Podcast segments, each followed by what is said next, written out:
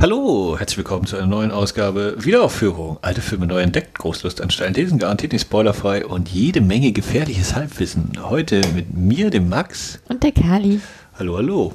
Ähm, wir sind möglicherweise in Folge 157. Vielleicht aber erscheint diese Folge auch vor der Stalker-Folge. Das weiß ich nicht genau. Mal gucken. Ihr werdet feststellen, wann dieses Ding hier auf euren Ohren landet. Wir haben heute uns vorgenommen zu zweit. Christian ist noch ein bisschen im Osterurlaub oder hat gerade die letzten Ausläufer davon, kann er gerade genießen. Wir nehmen hier am 22. April auf abends. Die sieben Samurai. Shishin no Samurai.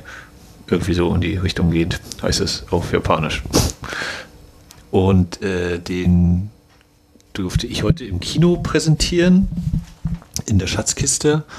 Und habe einen großen Teil nochmal mitgeguckt, nachdem ich ihn mir tags zuvor angesehen hatte, zu Hause leider nur. Und du hattest die große Freude, ihn auf der Leinwand erleben zu können. Ich behaupte jetzt aber, du hattest die Freude, äh, du hattest die, die, das große Glück, ihn auf der Leinwand sehen zu können. Ja, in der Tat. Ich habe mich, hab mich von vornherein gefreut, dass du ihn reinbringst und das war für mich auch gleich beschlossene Sache, dass ich ihn sichten werde und ich habe es auch nicht bereut. Das freut mich schon mal sehr. ähm, wenn der ein oder andere jetzt gerade vielleicht denkt, hier, hm, heute klingen wir anders. Das liegt natürlich daran, dass Kali nicht Christian ist, deswegen ist die Stimme auf jeden Fall anders. Das ist so offensichtlich. nehmen wir heute quasi mit auch ein bisschen anderen Equipment auf und äh, wir sind auch nicht mehr im Kino. Wir sind schon jetzt nach Hause gefahren und äh, sitzen jetzt hier ganz entspannt in der Küche, die natürlich nicht so schön Raumklang hat. Und das klingt dann vielleicht auf den Ohren so ein bisschen besser. Ich weiß nicht, wie viel Auphonic da nochmal rumfiltert und rausfiltert, dass unsere Stimmen dann wieder sexy und unwiderstehlich klingen vielleicht. ähm, ja, die Sieben Samurai von 1954. Ähm, normalerweise würde Christian jetzt hier meine Einführung reinschneiden an dieser Stelle. Vielleicht machen wir das auch noch irgendwie. Das Problem ist nämlich, ich habe es äh, ganz toll verbockt, habe zwar Aufnehmen gedrückt, aber das Gerät wollte anscheinend, dass ich noch ein zweites Mal Aufnehmen drücke und so ist meine, Aufführung, äh, meine Einführung nicht als Aufnahme äh, geendet und ich muss mal gucken, ob ich dann sozusagen jetzt nochmal frei einspreche oder wie wir damit umgehen. Ähm, ja. Das ist an sich schade. Andererseits hast du ja auch mit sehr viel Bildmaterial gearbeitet bei deiner Einführung ist jetzt nicht Ja, aber die, die Leute sollen ja den Film eh gucken. ja, nee, ja, es ist natürlich richtig, aber na, mal gucken, wie, ob, ob wir da noch irgendwie was reinschneiden. Ansonsten kann ich euch nur empfehlen, bei der nächsten Schatzkiste halt nach Rostock zu kommen, das im Kino zu gucken und äh, die Einführung halt live erleben zu können und nichts zu verpassen. ja. Kannst ja. du auch während des Gesprächs heute die ganzen Fun Facts aus der Einführung mit reinbringen. Das ist nämlich genau die andere, andere Möglichkeit. Ähm, ja, ich weiß nicht, wollen wir anfangen, wie wir zu dem Film gekommen sind oder unsere, unsere eigene Geschichte mit dem Film? Also du, weiß ich ja völlig überraschend, dass du ihn schon mal anteilig gesehen hast. Aber es ist ja nun mal ein ziemlicher Schinken, dickes Ding. Ja. Geht insgesamt über, äh, jetzt will ich nichts falsch sagen, über 200 Minuten, also über drei Stunden in der Integralfassung, in der japanischen. Und ja. Ähm, ja, also woher kenne ich den? Ich kenne den äh, also vom Namen her äh, ist es ein Begriff, das man schon mal mitgekriegt hat und gehört hat. Habe mich selber ja nicht damit groß beschäftigt, weil ich ja auch mit dem asiatischen Kino sehr wenig ähm, ja, Kontakt bisher hatte. Tatsächlich, ähm, ich hatte mich aber entsinnen, dass wir sozusagen, unsere, als wir angefangen haben auszugehen damals, dass für unsere ersten Filmabende sozusagen dieser Film dabei war. Und ich weiß auch genau, dass bei der äh, äh, Halbzeit du eingeschlafen bist, dann haben wir den nicht. Ich? Ja. das und dass wir das unterbrochen haben und dann haben wir die Zeit gefunden, ihn weiterzugucken und irgendwann war es dann zu spät. Ähm, dass ich nicht mehr wusste, was im ersten Teil passiert ist und deswegen hätte ich von vorne anfangen müssen, deswegen habe ich das so sein lassen. Deswegen kann ich jetzt sagen, ah, ich habe vor zehn Jahren, also das kommt von der Zeitrechnung auch ganz gut hin, vor zehn Jahren sozusagen den ersten Teil des Films gesehen und heute habe ich ihn, den ersten und den zweiten gesehen. Jetzt kenne ich ihn vollständig. Ja. Also von daher, ja, das ist meine Geschichte, die ist recht unspektakulär. Ja, als spektakulär ist meine jetzt auch nicht. Ich habe mir irgendwann mal die, die Criterion Collection DVD geholt. Das ist ein sehr schönes Set, ein Digipack gewesen mit einem schönen Büchlein dazu. Und habe den damals, äh, ja, keine Ahnung wann gesehen. Also bevor wir uns gekannt haben. Auf jeden Fall. Und ähm, ja, eigentlich habe ich ihn jetzt quasi auch erstmalig wieder gesehen, sozusagen. Also ich hatte ihn mal gesamt gesehen, dann habe ich ihn anscheinend einmal gesehen, bis ich, als ich eingeschlafen bin. und äh, jetzt auch das erste Mal mit deutschen Untertiteln. Vor Englisch oder? Vorher hatte ich den mit Englisch. Nee, vorher habe ich Original geguckt. nee, Japanisch ist so, so habe ich dann da auch nicht. Genau. Aber ich habe auch gar keine deutsche, also keine Fassung mit einer deutschen Tonspur habe ich auch gar nicht. Ich weiß auch gar nicht, ob das dann mal komplett synchronisiert worden ist oder ob die Szenen, die damals eben rausgeschnitten worden sind für die Exportfassung, ob die dann für diese Langfassung nochmal eingesprochen worden sind. Aber jetzt heute, die, heute war ja die Langfassung, die wir gesichtet haben, mhm. war das sozusagen die, die, ähm, die, ja, die DVD-Variante, die wir damals gesehen hatten äh, angefangen hatten, war das auch sozusagen die japanische Fassung? Oder? Ja, genau, das war auch die Originalfassung. Muss ja dann die Criterion auch gewesen sein, weil anders habe ich den auch gar nicht gehabt. Naja, und schon hinkommen. Und kanntest du den Film vorher schon? Also hattest du vorher sozusagen schon was gehört, bevor du über die Criterion Collection gestapelt bist? Oder? Naja, sonst hätte ich wahrscheinlich nicht mehr dazu entschlossen, oh, den musst du wohl mal sehen. also auch so im Sinne von, oh ja, das ist ein großer Film, den muss man mal gesehen haben und im jugendlichen Alter damals so versucht ranzukommen. Ja, und wie sind denn wie sind allgemeine Erfahrungen sozusagen in Richtung japanisches Kino? Mm, insgesamt würde ich sagen, sehr übersichtlich. Ähm, ich hatte ja bei der Einführung zwei Filme erwähnt, Godzilla und den Samurai hier, Musashi Miyamoto oder Miyamoto Musashi oder so. Ähm, ich überlege, ob wir zu Godzilla auch eine Folge aufgenommen haben. Ich glaube nicht, aber irgendwie ist mir so. Auf jeden Fall, den habe ich auch gesehen, Godzilla. Dann diesen, diese Samurai-Trilogie, ist das über diesen Musashi Miyamoto, die hatten wir mit Thomas damals zusammen. Das ist, glaube ich, auch schon wieder fast drei, vier Jahre sogar her schon. Das, da hatten wir die alle drei geguckt. Ähm, den Rashomon habe ich mittlerweile auch gesehen von Kurosawa. Ist das auch so aus dem Genre? Kann man das auch so sagen? Äh, ist nicht unbedingt jetzt so in Anführungszeichen Samurai-Film. Da geht es halt darum, da treffen sich Menschen und äh, erzählen quasi alle, was denn da gerade geschehen ist. Es hat sich was ereignet und jeder erzählt die Geschichte und die Geschichte verläuft natürlich immer ein bisschen anders, weil ja jeder eine andere Wahrheit hat und dann bist du halt selbst gefordert, was ist denn nun die tatsächliche Wahrheit, die uns hier aus den einzelnen Geschichten sich zusammensetzt. Ähm, äh, jetzt muss man überlegen. Die, die habe ich gesehen, so dann jüngeres japanisches Kino habe ich wahrscheinlich ein oder zwei Sachen gesehen. Ich überlege gerade, ob das japanische oder koreanische Filme sind, so teilweise. Ähm, deswegen behaupte ich mal, ich habe noch ein oder zwei japanische Filme gesehen, ohne dass ich dir jetzt sagen könnte, welche. Und bei mhm. dir?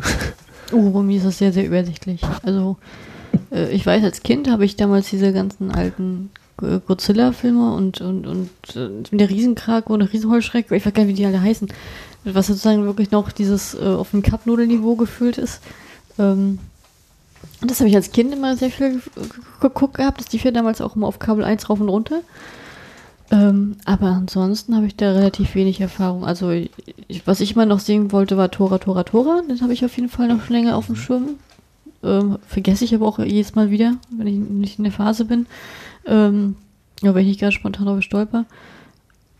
Sieben Samurai hat, hast du mich ja damals hingebracht. Das war, war ich ja damals auch überrascht, dass mir das so gut gefallen hatte. Ich fand ja, der hat mich ja damals auch gut gekriegt gehabt. Deswegen hatte ich ihn auch sehr positiv abgespeichert, auch wenn wir das nicht zu Ende gesehen hatten damals.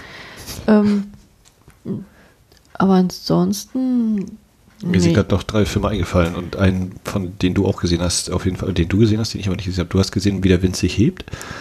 Ja, na gut, das ist ja kein, äh, das ist das für mich immer, da bin ich, da bin ich, da mache ich mich immer unbeliebt, da mache ich mich immer unbeliebt, aber für mich ist es aber ein riesengroßer Breitengrad zwischen Anime und, und richtiger Film und ich bin ja immer für, für richtige Filme bin ich ja eher greifbar. Ja, mit den Kommentaren darfst du dich dann auseinandersetzen.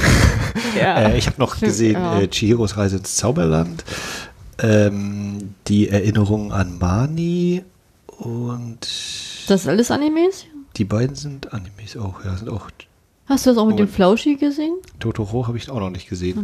Ich, ich überlege gerade, Ponyo habe ich glaube ich nur Auszüge gesehen und Prinzessin Mononoke liegt auch noch vor mir, den habe ich auch mal angefangen, aber war ich nicht in der Stimmung. Aber auch was ist hier mit, äh, mit den Glühwürmchen? Genau, die letzten Glühwürmchen, der war es noch, genau. Äh, Hotaru no Haka oder irgendwie so.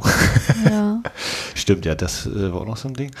Und ich überlege die ganze Zeit, ob Battle Royale ist aber, weiß ich nicht, ob der japanisch Das ist japanisch, also ist Roman, den habe ich ja hier liegen. Den ich äh, damals, in, als wir mit der Mannschaft unterwegs waren, oder Kumpels in Dänemark, einen langen Filmabend und da lief der dann auch auf Deutsch zwar, und es war ein sehr merkwürdiges ah, und das, Von welcher Zeit ist der? Ist das ein recht neuer Film oder? Ah, du bringst mich wieder in Verlegenheit. 90er, 2000er, 2000? Ja, das ist ja was anderes als die 60er, 70er, ne?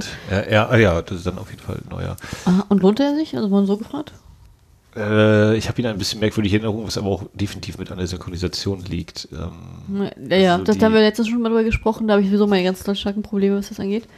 Ähm, Äh, Also er war nicht völlig verkehrt, aber den müsste ich mir auch mal nochmal in Ruhe und äh, mit ordentlicher Aufmerksamkeit zu Gemüte führen ähm, und nicht so wie damals. ja, nee, also wie gesagt, bei Filmen bin ich allgemein nicht dabei. Was ich noch hatte, ist der Fernsehfilm, dieses By Chance, was ich letztens geguckt hatte, wo diese Kooperation mit China, Japan, äh, Korea war. Mit den drei Sprachen, das fand ich sehr unterhaltsam, aber das ist jetzt ein, kein Film, den irgendwie ein anderer kennen, kennen sollte oder kennen würde.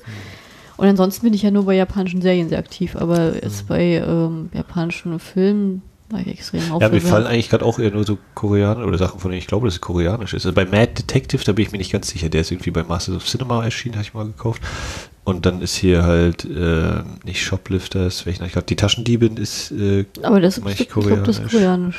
Genau, und Memories of Murder ist koreanisch. Ja, das meiste ist und, sowieso und The koreanisch. Wailing auch noch so, deswegen.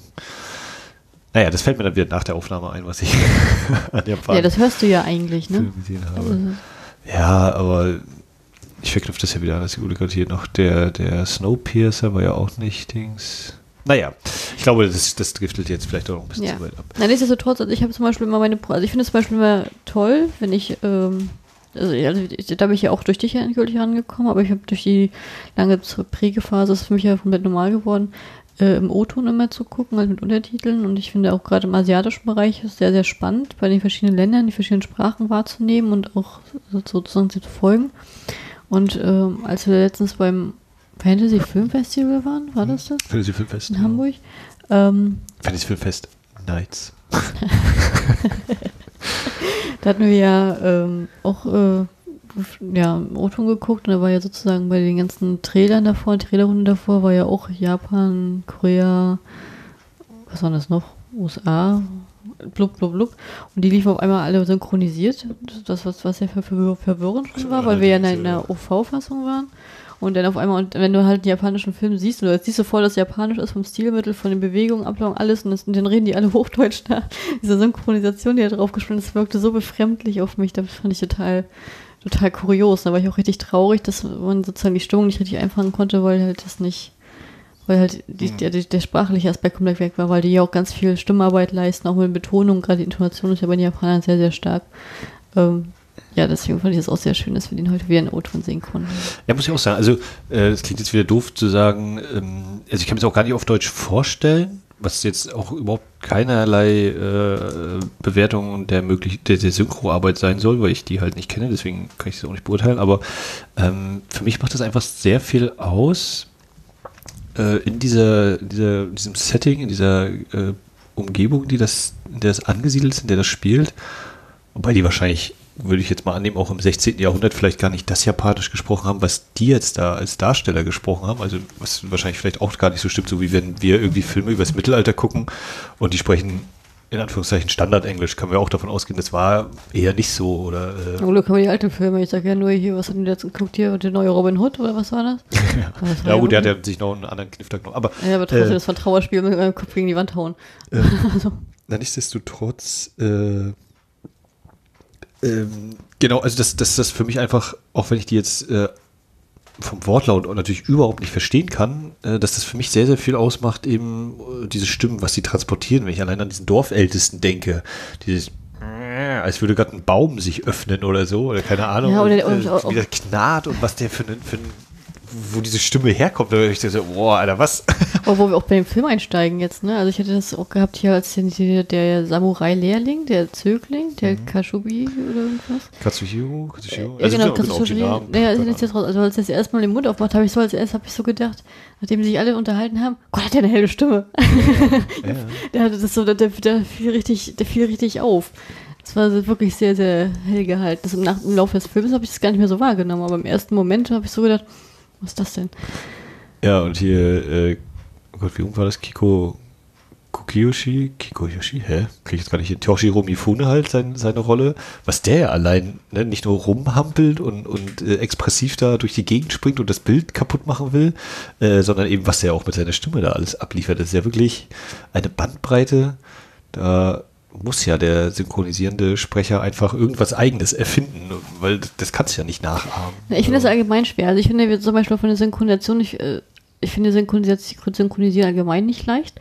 Wir sind jetzt auch sehr westlich geprägt. Also ich finde, wenn du amerikanische Filme guckst oder Serien, dann passt das ganz gut mit der Stimmarbeit. Ich finde aber, dass wenn du zum Beispiel schon eine britische Produktion siehst ähm, und dann da schon eine Synchronisation drauf ist, weil die eine ganz andere Sprachtenor haben, da wird er schon kritischer. Ich finde, da hat man, also ich finde, da sieht man auch schon richtig Unterschiede. Und wenn du jetzt in den asiatischen Bereich weiter reingehst, die ja komplett andere Sprachtempo haben und wo die Wörter oft deutlich länger oder kürzer je nachdem sind, da, kann, da geht das komplett in die Hose. Also, äh, das kann ich, kann mir diesen Film nicht mal synchronisiert vorstellen. Und wenn, da wird es wahrscheinlich auch, da wird es auch nur in die Binsen gehen. Da wird man auch nur denken, oh nee, naja, ne, andersrum, wenn du jetzt sozusagen nur die synchronisierte Version kennst, ist ja auch, ne, kannst du ja auch sagen. Also das ist äh, relativ Banane, wie nur die Synchro ist. Äh, wer den synchronisiert, ist ja auch schön. Hauptsache man guckt den überhaupt mal. Gibt es den denn synchronisiert? Ja, also auf jeden Fall, ja. Ich bin mir nur nicht sicher, ob, wie gesagt, in Anführungszeichen nur die, die internationale kürzere Fassung oder ob dann die Langfassung auch nochmal dann entweder neu synchronisiert wurde oder zumindest die Passagen, die bis dahin ja nicht international vertrieben worden sind, dann nachsynchronisiert sind oder ob die dann im Original mit Untertiteln laufen. Aber es ist auch völlig Banane, würde ich jetzt einfach mal sagen. Wollen wir das Thema mal fallen lassen und mal kurz ja. in die Richtung gehen? Wolltest du mal eine inhaltliche Zusammenfassung geben, Max? Ja, nicht großartig, weil es äh, bei diesem Samurai darum geht, dass ein Dorf, ein Bauerndorf äh, nach der Ernte jährlich anscheinend überfallen wird von Banditen. Äh, wir sind irgendwo im 16. Jahrhundert und ähm, ja, und die Bauern beschließen oder ein Bauerverein sagt so, wir müssen uns doch mal jetzt zur Wehr setzen und das äh, Ende vom Lied ist, dass der Dorfälteste sagt, dann geht in die Stadt, holt uns Samurai, die bereit sind nur für Reis, nur für Essen und sonst nichts äh, zu kämpfen für uns. Ja. Und dann. Das Spiel, Spiel soll ja auch in einer Zeit spielen, wo sozusagen die Samurai auch eine harte Zeit haben, ne? Also, so wie ich das gelesen habe, ähm, ist sozusagen die, die Herrschaftslinien werden irgendwie schwächer und äh, es gibt eben viele kleine Shogune, Shogunate, die eben sich untereinander bekämpfen und äh, und diese, diese Kämpfe führen eben dazu, dass auch viele Samurai herrenlos werden. Sie werden dann zu diesen Ronin. Es gibt ja den Film Ronin, äh, der natürlich nicht in Japan spielt. So, weiter Sprung jetzt gerade. Ähm, und das Problem, in Anführungszeichen, ist vor allem, ja, dass anscheinend, so habe ich das verstanden, die herrenlosen Samurai äh, trotzdem eben in der Rangordnung in, in Japan, in diesem Kastensystem, einfach so weit oben stehen, dass die keine einfachen Arbeiten übernehmen würden wie eben nachher der ja, eine, der, der Holz hat. Oder genau, dass eben Ehre und, und Tradition halt so eine große Rolle spielen. Und dann bleibt ihnen eben nicht viel. Also, also was mache ich jetzt? Was kann ich sozusagen? Ich kann mit der Waffe gut umgehen. Also werde ich das irgendwie weitermachen, wenn ich jetzt überleben muss. Und deswegen die eben dann teilweise auch zu den Banditen wohl werden oder geworden sind. So, so grob gesagt. Ja. Hm, das ergibt auf jeden Fall Sinn, ja. ja. Im Kontext. Und das würde auch sozusagen auf diese Rede äh, von Fuji. Toshiro Mifune. Ja, genau. Also vom siebten Samurai. Kikuyoshi. Wieso habe ich denn, kriege ich das nicht mehr hin? Kikoyoshi? Kikoshi. Ich, hab, ich wollte mir auch den Namen als Spiegel hinschreiben, aber das äh, ja, ist egal. zu eifrig. Kambai äh, ist der Anführer. Also dann, wenn man jetzt so die, äh, wenn man jetzt die Samurai charakterisieren würde, sozusagen in zwei Wörtern, also was würdest du dann sagen? Was, was haben wir da für Charaktere dabei? Ja, wir haben den, ähm, also der Anführer, äh, Kambai, der ist ein, auch keine Ahnung, wie ich das, das, der ist selbstlos und äh, sehr beherrscht und überlegt in den meisten Szenen. Wir haben den Schüler, den, von der dann als Kind immer wieder bezeichnet wird als Junge, der eben äh, sehr strebsam ist und, und immer total fasziniert ist von allem und Ungeduldig würde ich ihn aber auch nicht bezeichnen. Ungeduldig ist halt Toshiro Mifune, aber Toshiro Mifune ist einfach so die, der. Ich würde ihn eher als impulsiv nehmen. Ja, also jetzt den Toshiro Mifune, den, den Sie. Ah, ja. Der ist eben, äh, ja, die, die, die Loose Cannon, die, die Kugel, die einfach wild umherfliegt. Ähm, Dann haben wir den alten Kumpel vom, vom Anführer.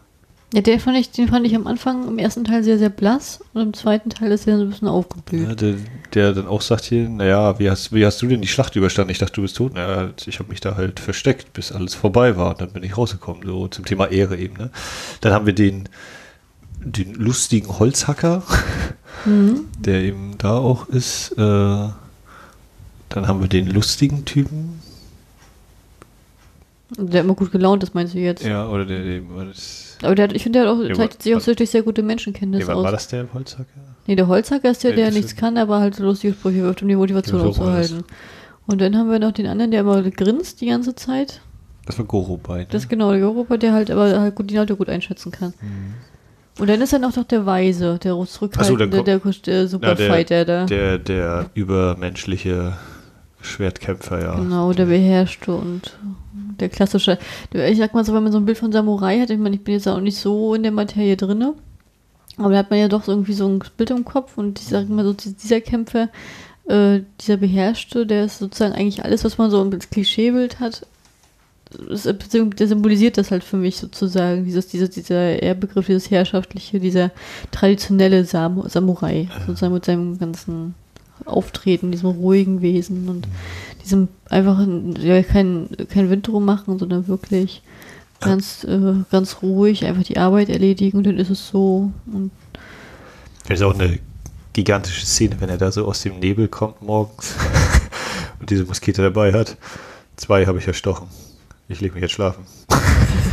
also, dieses, also wie er da eben aus, aus dem Wald zurückkommt, ne, dieses Nebel und alle gucken schon und ich höre doch was. Nein, leg dich hin, du, musst schlafen. Doch, jetzt höre ich es auch. Der zweite steht auf und dann gucken sie und dann ist ja dieser, dieser Weg ist vernebelt. Wir haben den Weg vorher schon frei gesehen, so das dritte, vierte Feuer, was sie da gelegt hatten.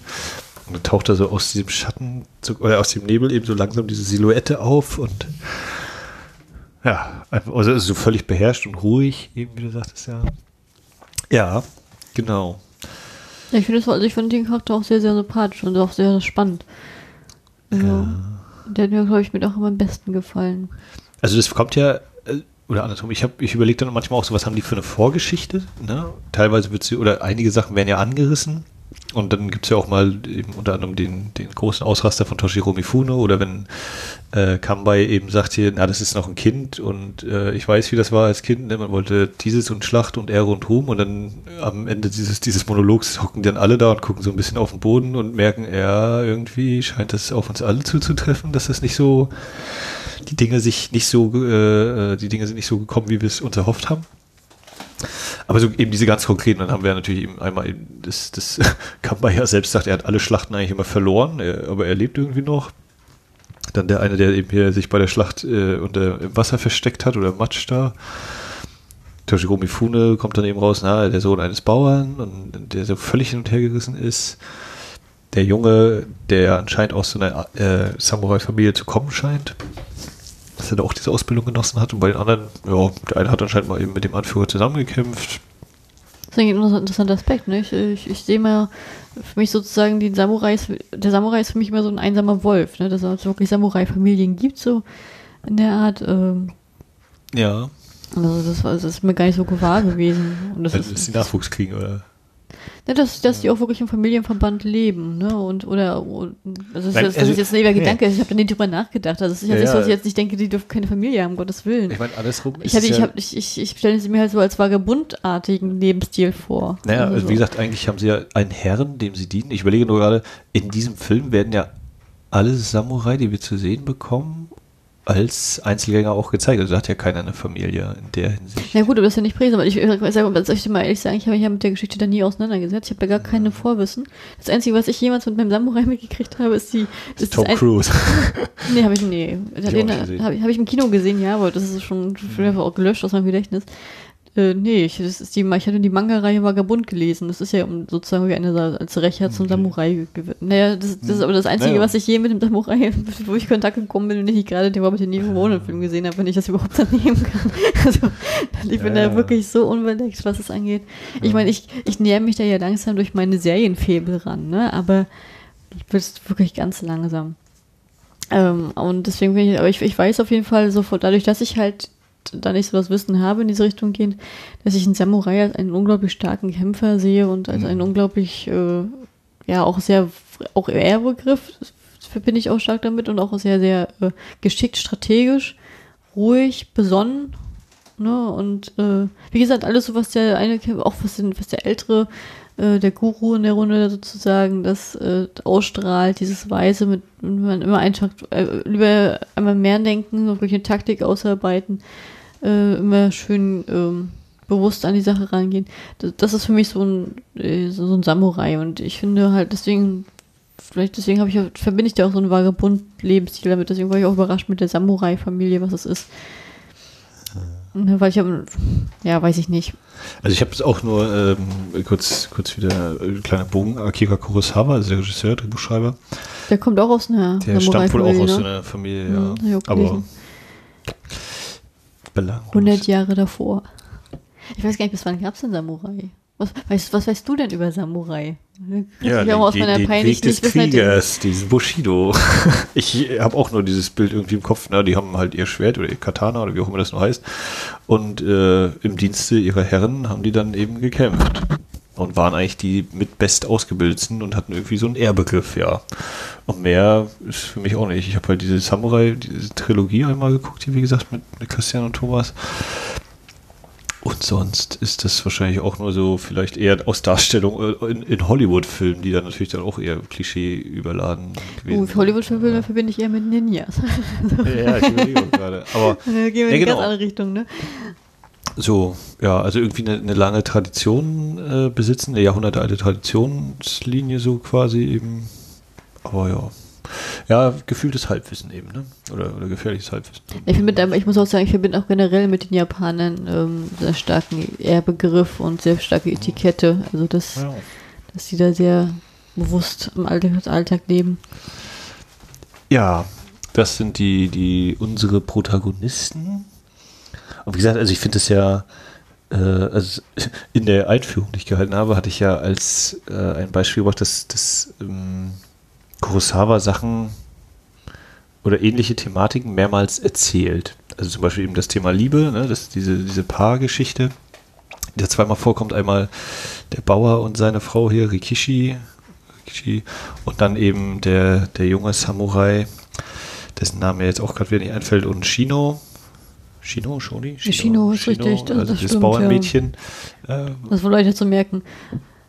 Äh, das wird ja sozusagen erzählt, oder es sind beides eben Liebesgeschichten, die in dem Film erzählt werden. Und dann ist mir während des Guckens sind mir noch irgendwie andere Sachen aufgefallen und ich jetzt komme ich natürlich gerade wieder nicht drauf, was mich ziemlich nervt. Also genau, die Sache mit, ich hole mir eine Muskete von den Feinden, wird zweimal erzählt. Einmal eben der, der, äh, der Superschwertkämpfer, der die Muskete holt und sagt, ich habe zwei erstochen, bin wer da.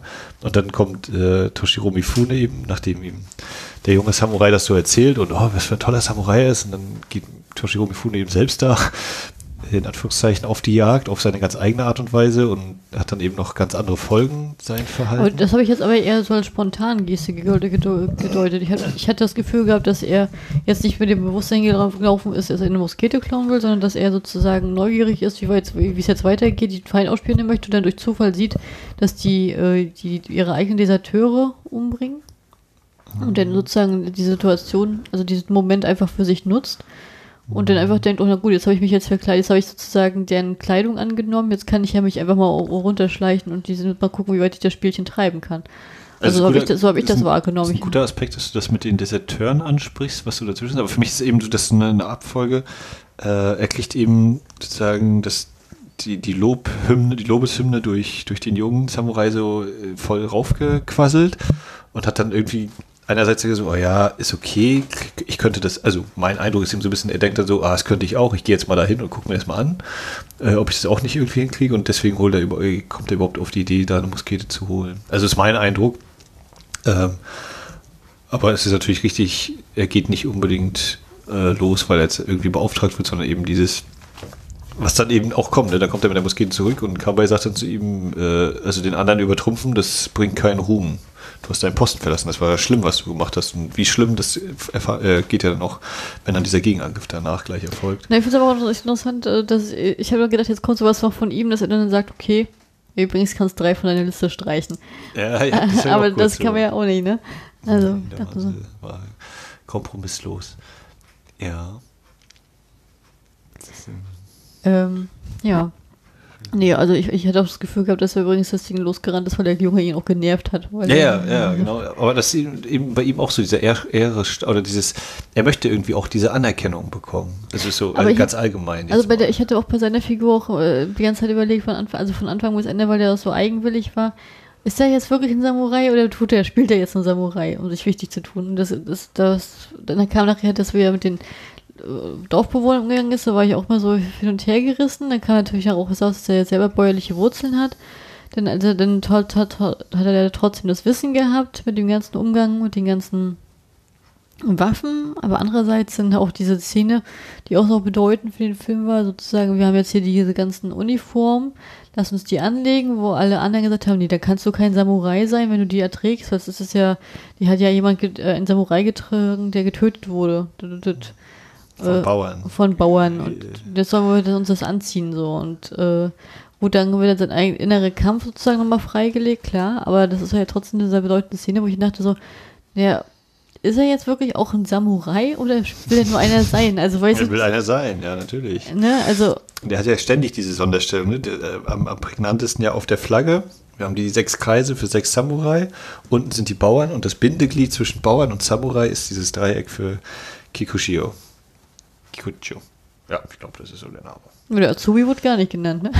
der, der wurde gar nicht eingezeichnet. Na wieso? Der zählt damit ja zu den anderen sechs. Ne? Es sind sechs Kreise und das Dreieck. Das sind die sieben Samurai. Ja, wir sind nicht sieben Samurai plus eins Azubi gewesen. Und jetzt Ding gewesen. Was meinst du jetzt mit Azubi? Lass uns über den Azubi reden. Entschuldige. Ich hab, ich hab, das hab ich mir wohl verzählt. Das ist, also meinst du vielleicht den Rikishi dann, der mit der Frau? Also Na das, ja. ja, aber das ist ja einer von den Bauern. Der ist halt nur immer sozusagen mit anwesend. Der gibt ihn ja in seinem Haus schlafen die. Er Nee, ja der, nee, der, den, den meine ich gar nicht. Wen meinst du denn? naja, der hier mit der anderen im Stall nachher rummacht. Na, der Lehrling. Ja, achso, ja, nee, Ka- Katsushiro. Ja. Ja. ja, der Junge, ja. Ja. Der, muss, der muss ja als einer von, also wird ja dann als vollwertiger Kreis gezählt auf der Flagge. Erzähl mal was, ich muss mal nachzählen. muss man mal durchziehen. Also wir haben den Anführer. Der Anführer, ja. Dann kommt der dicke Lächelnde, dann kommt der Witzemacher, dann kommt der beste Kämpfer. Dann haben wir, Toshiro Mifune, den Wilden. Dann haben wir deinen Azubi. dann haben wir Azubi. Und dann haben wir noch den alten Partner, mit dem äh, Kambai ja. schon mal gekämpft hat. Und ich finde, also, da muss ich auch sagen, die sehen sich teilweise so ein bisschen ähnlich, weil die beide so ein bisschen rundlich sind. Bei dem einen denke ich immer noch, er hat ja das Gesicht von DJ Bobo. äh, aber ich glaube, wenn jemand das Gesicht dann tatsächlich daneben halten würde, würde das nicht passen. Aber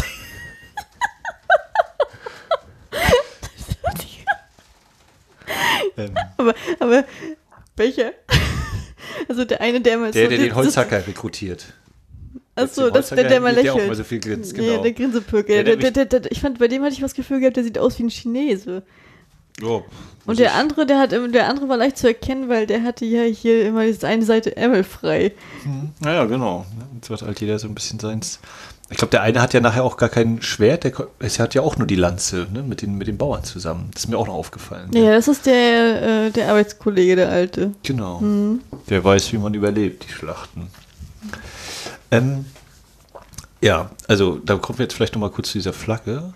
Das ist mir gar nicht gewarnt. Das ist ja auch, das, ist, das wird ja noch tragischer, denn, aber den haben sie sich auch mal verscheißert, weil er ja auch gelogen hat mit seiner, mit seiner Rolle. Jetzt Toshiro Mifune, Mhm. oder welche? Ja, naja, klar, aber, ähm, aber trotzdem, ich finde, also, ne, sie haben diese Flagge, die äh, als Symbol der, der Einheit ja irgendwie dient, ne, das sind eben alle mit drauf, die Bauern, die Samurai und der Samurai-Bauer, Bauer-Samurai, wie auch immer man das dann eben sagen will, das gehört ja irgendwie zusammen, aber auch gleichzeitig hast du auf dieser Flagge natürlich auch wieder in Ordnung, ne, die Bauern sind unten, dann kommt Toshiro Mifune und dann kommen die sechs, äh, die sechs Kreise nochmal gesondert und die Flagge selbst wird ja dann eben zunächst so als wird ja gehisst von, von Toshiro Mifunes Kikushio, ähm, nachdem der erste Samurai gestorben ist oder umgekommen ist. Ähm, und ja, steht dann eben da bis, bis zum Schluss. Einmal irgendwie so als, als, ja, weiß nicht, als Signal, eben als Zeichen, so, wir sind hier, wir sind jetzt in diesem Dorf und wenn ihr, wenn ihr was wollt, dann müsst ihr an uns vorbei. Und zum Schluss dann ja vielleicht auch eben so als, ja, ja bin ich gerade unschlüssig. Äh, Interpretationswünsche sind willkommen. ähm, wenn das eben so völlig durch den Regen, also dann ist die Schlacht zu Ende und dann gucken sie alle da, glaube ich, hin. Dann kommt auch nochmal die Musik. Setzt dann nochmal ein. Ja. Ja, und diese, diese Einheit ist ja auch enorm brüchig. Das ist ja auch was, was dieser Film äh, unentwegt erzählt. Ne? Das, äh, wir, lernen ja eigentlich, die wollen schon, dass ihr Dorf verteidigt wird, haben aber gleichzeitig vor diesen Verteidigern natürlich Vorbehalte bis Ängste. Ähm, was dann eben ja in dem Toshiro Mifune-Monolog dann auch äh, vollkommen klar wird, hier, wenn die, äh, die, die Rüstung und Waffen der Samurai hervorgeholt werden. Ähm, dieses, ja, natürlich sind die Bauern verlogen und hinterlistig und, und lächeln einen an, aber haben hier unter den Dielen, haben sie quasi Reichtümer, also großen Anführungszeichen, Reichtümer versteckt und alles ist da, aber wenn du sie fragst, haben sie nichts. Ja, das stimmt. Aber warum ist das so? Wer hat sie dazu gemacht? Ihr, ihr Samurai, weil ihr eben die Felder verbrannt habt, äh, sie, sie ausgebeutet habt und sonst wie was. Was, sollte, was hätte denn aus ihnen werden sollen, so ungefähr? So, und äh, dann eben äh, ist das Hanzo, Manzo, der halt. Man, man, Matsuo, Matsuo. Manzo, Hanzo. Manzo. Der auf jeden Fall eben seine Tochter Shoni Shino, Shino, Shino, Shino hat, äh, der eben ja fürchtet. Also das ist ja auch was, wo ich dann immer denke, okay, das ist irgendwie einmal so dieses, dieses, diese äh, gesellschaftliche Kultur, dieses Kastensystem. Samurai und Bauer sind unterschiedliche Stufen, die können, die dürfen nicht miteinander. Aber so hundertprozentig habe ich jetzt auch nicht verstanden, ist denn seine Angst, dass der Samurai sich wirklich in sie verliebt und sie zusammen weggehen oder dass er sie dass er ihr Hoffnungen macht, die dann natürlich nicht erfüllt werden, weil sie aus unterschiedlichen, in Anführungszeichen, Welten stammen und sie dann völlig zerstört ist hinterher? Also wie würdest du seine Angst deuten? Also er will ja nicht, dass, dass die Samurai irgendwie in Kontakt mit ihr geraten. Na, allgemein ist es ja so, dass er so Angst hat, dass ähm, das, das, das äußert er ja beim Dienstältesten auch noch äh, am Anfang, dass er Angst hat, dass die Samurai sozusagen denen die Frauen stehlen. Ne? Dass die sozusagen äh, allgemein im Dorf, dass das Dorf dann sozusagen eingeht auf langere Sicht. Okay. Also das wäre die Dass die Frauen sich verlieben und dann weggehen. Ne? Variante, dass sie tatsächlich das, aber auch zusammenbleiben. Wo dann, das, ist dann, das noch das, wo dann der, der, der, äh, der Älteste noch sagt, den Spruch fand ich sehr schön, wenn die ein bisschen Gefahr ist, der Kopf abgeschlagen wird, du machst dir Sorgen um den Bart. Also das, fand ich, das, war, ein, das war ein schöner Spruch. äh, der hat mir gefallen. Ähm, und er hat, er hat einfach das Gefühl Angst, weil seine Tochter ja auch, er wird ja auch von mehreren darauf hingewiesen, dass seine Tochter ja auch ich glaube, dass seine Tochter ja auch sehr hübsch ist und sehr ansprechend ist. Und äh, dadurch, dass ja auch im Dorf die andere Geschichte war, dadurch, dass die von den Frauen von denen teilweise auch geraubt wurden und vorherigen Absprachen. Ja, also das ist ja eine der, der großen tragischen Geschichten, ne, die, die sich ja dann erst äh, offenbart. Wenn man er, genau, da hat er nachdenkt, wer denn eigentlich so am Anfang der Wortführer ist. Wer, wer sagt denn eigentlich, wir machen uns Bambuslanzen, wir töten sie alle? Das ist nämlich Rikishi, äh, derjenige, der eben dann immer wieder, wenn es darauf kommt, eben auf das Thema hier mit, habt ihr keine Frauen und ich habe keine Frau und nein, ich möchte über nichts reden und. Na, er sagt ja nie, er keine Frau hat, er, er schweigt dann immer wieder nur wütend und weg, ne? Ja, da weiß man sich, da kann man sich schon denken, wo die Reise hingeht, ne?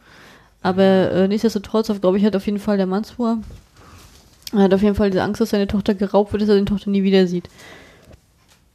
Und, ähm, okay. Das ist, das ist mein Eindruck sozusagen. Ja. Deswegen möchte sie auch verstecken und weghalten. Ja. Dass er dann, dass es dann anderweitig geht, weil die Tochter, die, dass die Tochter ja dann doch mit dem anderen anbandelt, ne? Naja, so, und dann, dann kommt ja diese Äußerung, ja, ein Samurai und ein Bauernmädchen, das geht doch nicht so. Also sagt er ja, glaube ich, fast Untertitel wortwörtlich. Na, und deswegen das, das war meine Überlegung eben dieses, ja, heißt das jetzt, die dürfen nicht zusammen sein, eben wegen dieser Kastengeschichte oder das Ne, eigentlich, Nein, weil er zieht den weiter, er zieht den weiter und sie hat dann das Kind, weißt du? Dann ja, und, da. aber bleibt sie dann zu Hause. Aber das wäre doch, eigentlich wäre das doch das für das Dorf in dem Sinne kein Problem. Das Dorf ja Nachwuchs. Also, ich, naja, der muss auch durchgebracht werden. Ja, ich würde es auf der Gefühlsebene, würde ich ja sagen, ja, er möchte nicht, dass die Tochter enttäuscht wird, aber so wie er mit der Tochter umgeht, äh, äh, hat, geht es ja ganz hab, ich das, Also ich finde das sowieso, ich finde den R-Begriff, also ich finde den japanischen R-Begriff, der ist mir so stark ausgeprägt, dass ich das teilweise immer äh, äh, nicht so nachvollziehen kann. Und da, da gibt es Experten im Freundeskreis, die können es eher. Aber ähm, es, ich glaube, der, der, glaub, der grundlegende Punkt ist einfach in der Hinsicht, dass zu der Zeit, man man geht ja auch mit einer gewissen Reinheit in die Ehe, gerade auch in, einer- in einer ehrenhaften Gesellschaft.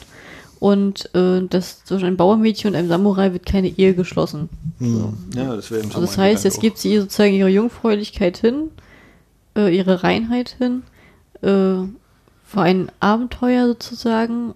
Und wenn sie halt ein Kind kriegt, dann kann sie vielleicht auch gar nicht mehr danach verheiratet werden, jetzt sein, sie findest da ein ganz, also naja, das ist auch. der, der, Naja, also genau, da fehlt mir dann der Hintergrund, ob und was da eben tatsächlich also so das kann ich mir ist. gut vorstellen, dass es in die Richtung geht. Ich kann es ja auch nicht ja beschwören. Also ich finde, aber da wird schon was dran hängen. Das wird jetzt nicht aus Spaß und Lallerei sein. Und gerade wenn man bedenkt, das spielt ja, wann spielt das 1563 oder so? Hm, da- Äh, in dem Dreh, ähm, da wird es ja noch strenger sein als, als so.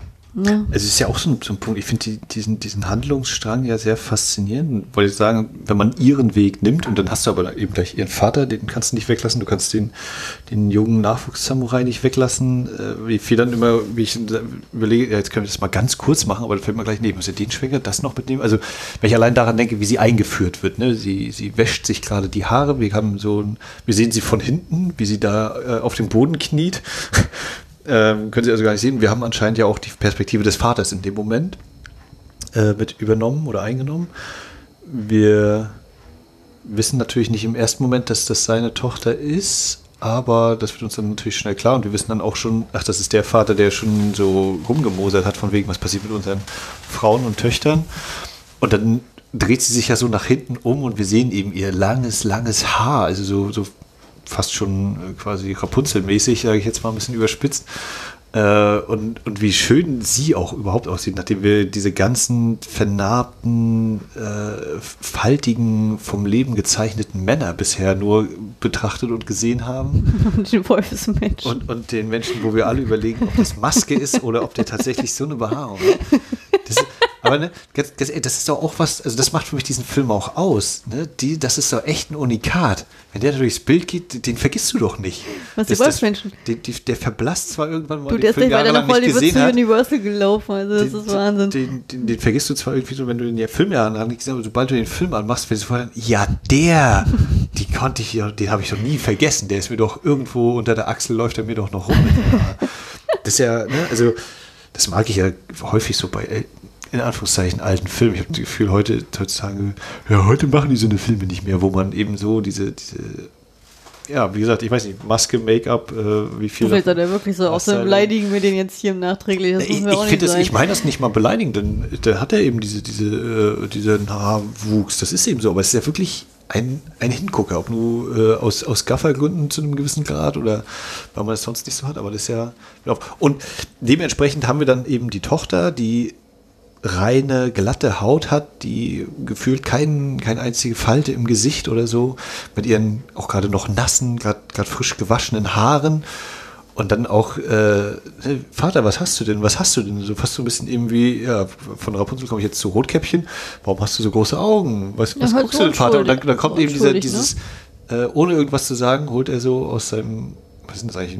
Ist ja kein T-Shirt, sein, sein Oh. Umhang, sein Mantel, Na, das ist ein Kimono, ne? äh, holt er, ich weiß nicht, ein Kimono nicht die Frau, das, was die Frauen tragen? Aber egal. Er holt halt, er, er ja, holt dann so aus seinem Bademantel. Aus seinem, ein, aus seinem Umhang holt er dann ein Rasiermesser raus und äh, eben durch das, was vorher schon geäußert worden ist, setzt so bei mir langsam ein und so wie eben auch das, die, seine Tochter eingefangen worden ist und wie sie die Haare hält, mir klar, na gut, umbringen würde er sie jetzt wahrscheinlich nicht direkt damit, da hätte er sich dann vielleicht irgendwas anderes genommen, aber er will ja anscheinend zu Leibe rücken. Und dann haben wir aber mal sowas von häusliche Gewalt, Schrägstrich Vergewaltigung, äh, dass ich da anfange und mir denke, oh Gott, das ist so, so.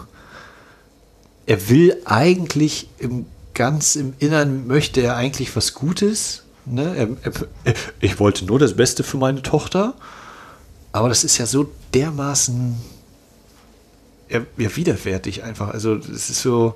wer sie jagt, um dann die Haare abzuschneiden. Ja, oder erst- auch erst- nur als Dorfkulisse oder Genau, erst ja ist es ja äh, in, der, in der Hütte, sodass es noch keiner mitkriegt, aber dann rennt sie natürlich nach draußen völlig verständlich. Sie versucht ja davon wegzukommen.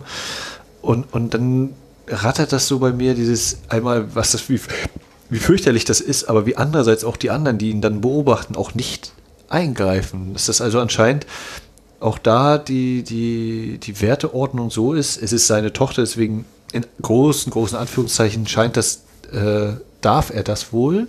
Ne? Also es ist seine Angelegenheit, wir mischen uns nicht ganz direkt ein. Erst hinterher geht dann eben der eine zu ihm, der übrigens auch, finde ich, einen sehr interessanten Bogen äh, durchleben muss, der ja auch zuerst sagt, äh, ich mache hier nicht mit, äh, mein Haus soll abgefackelt werden, wir, wir verteidigen uns selbst.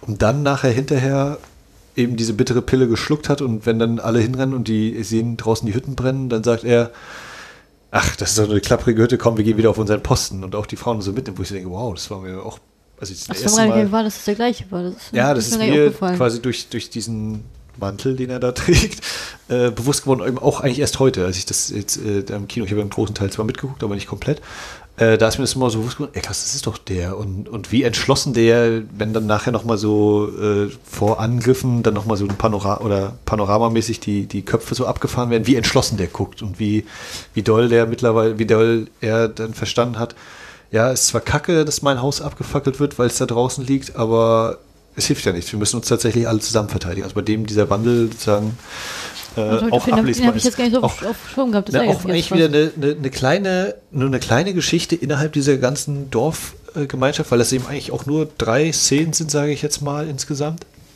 Aber der eben auch diesen Bogen hat. So, und damit wieder zurück zu Hanzo und äh, Shino.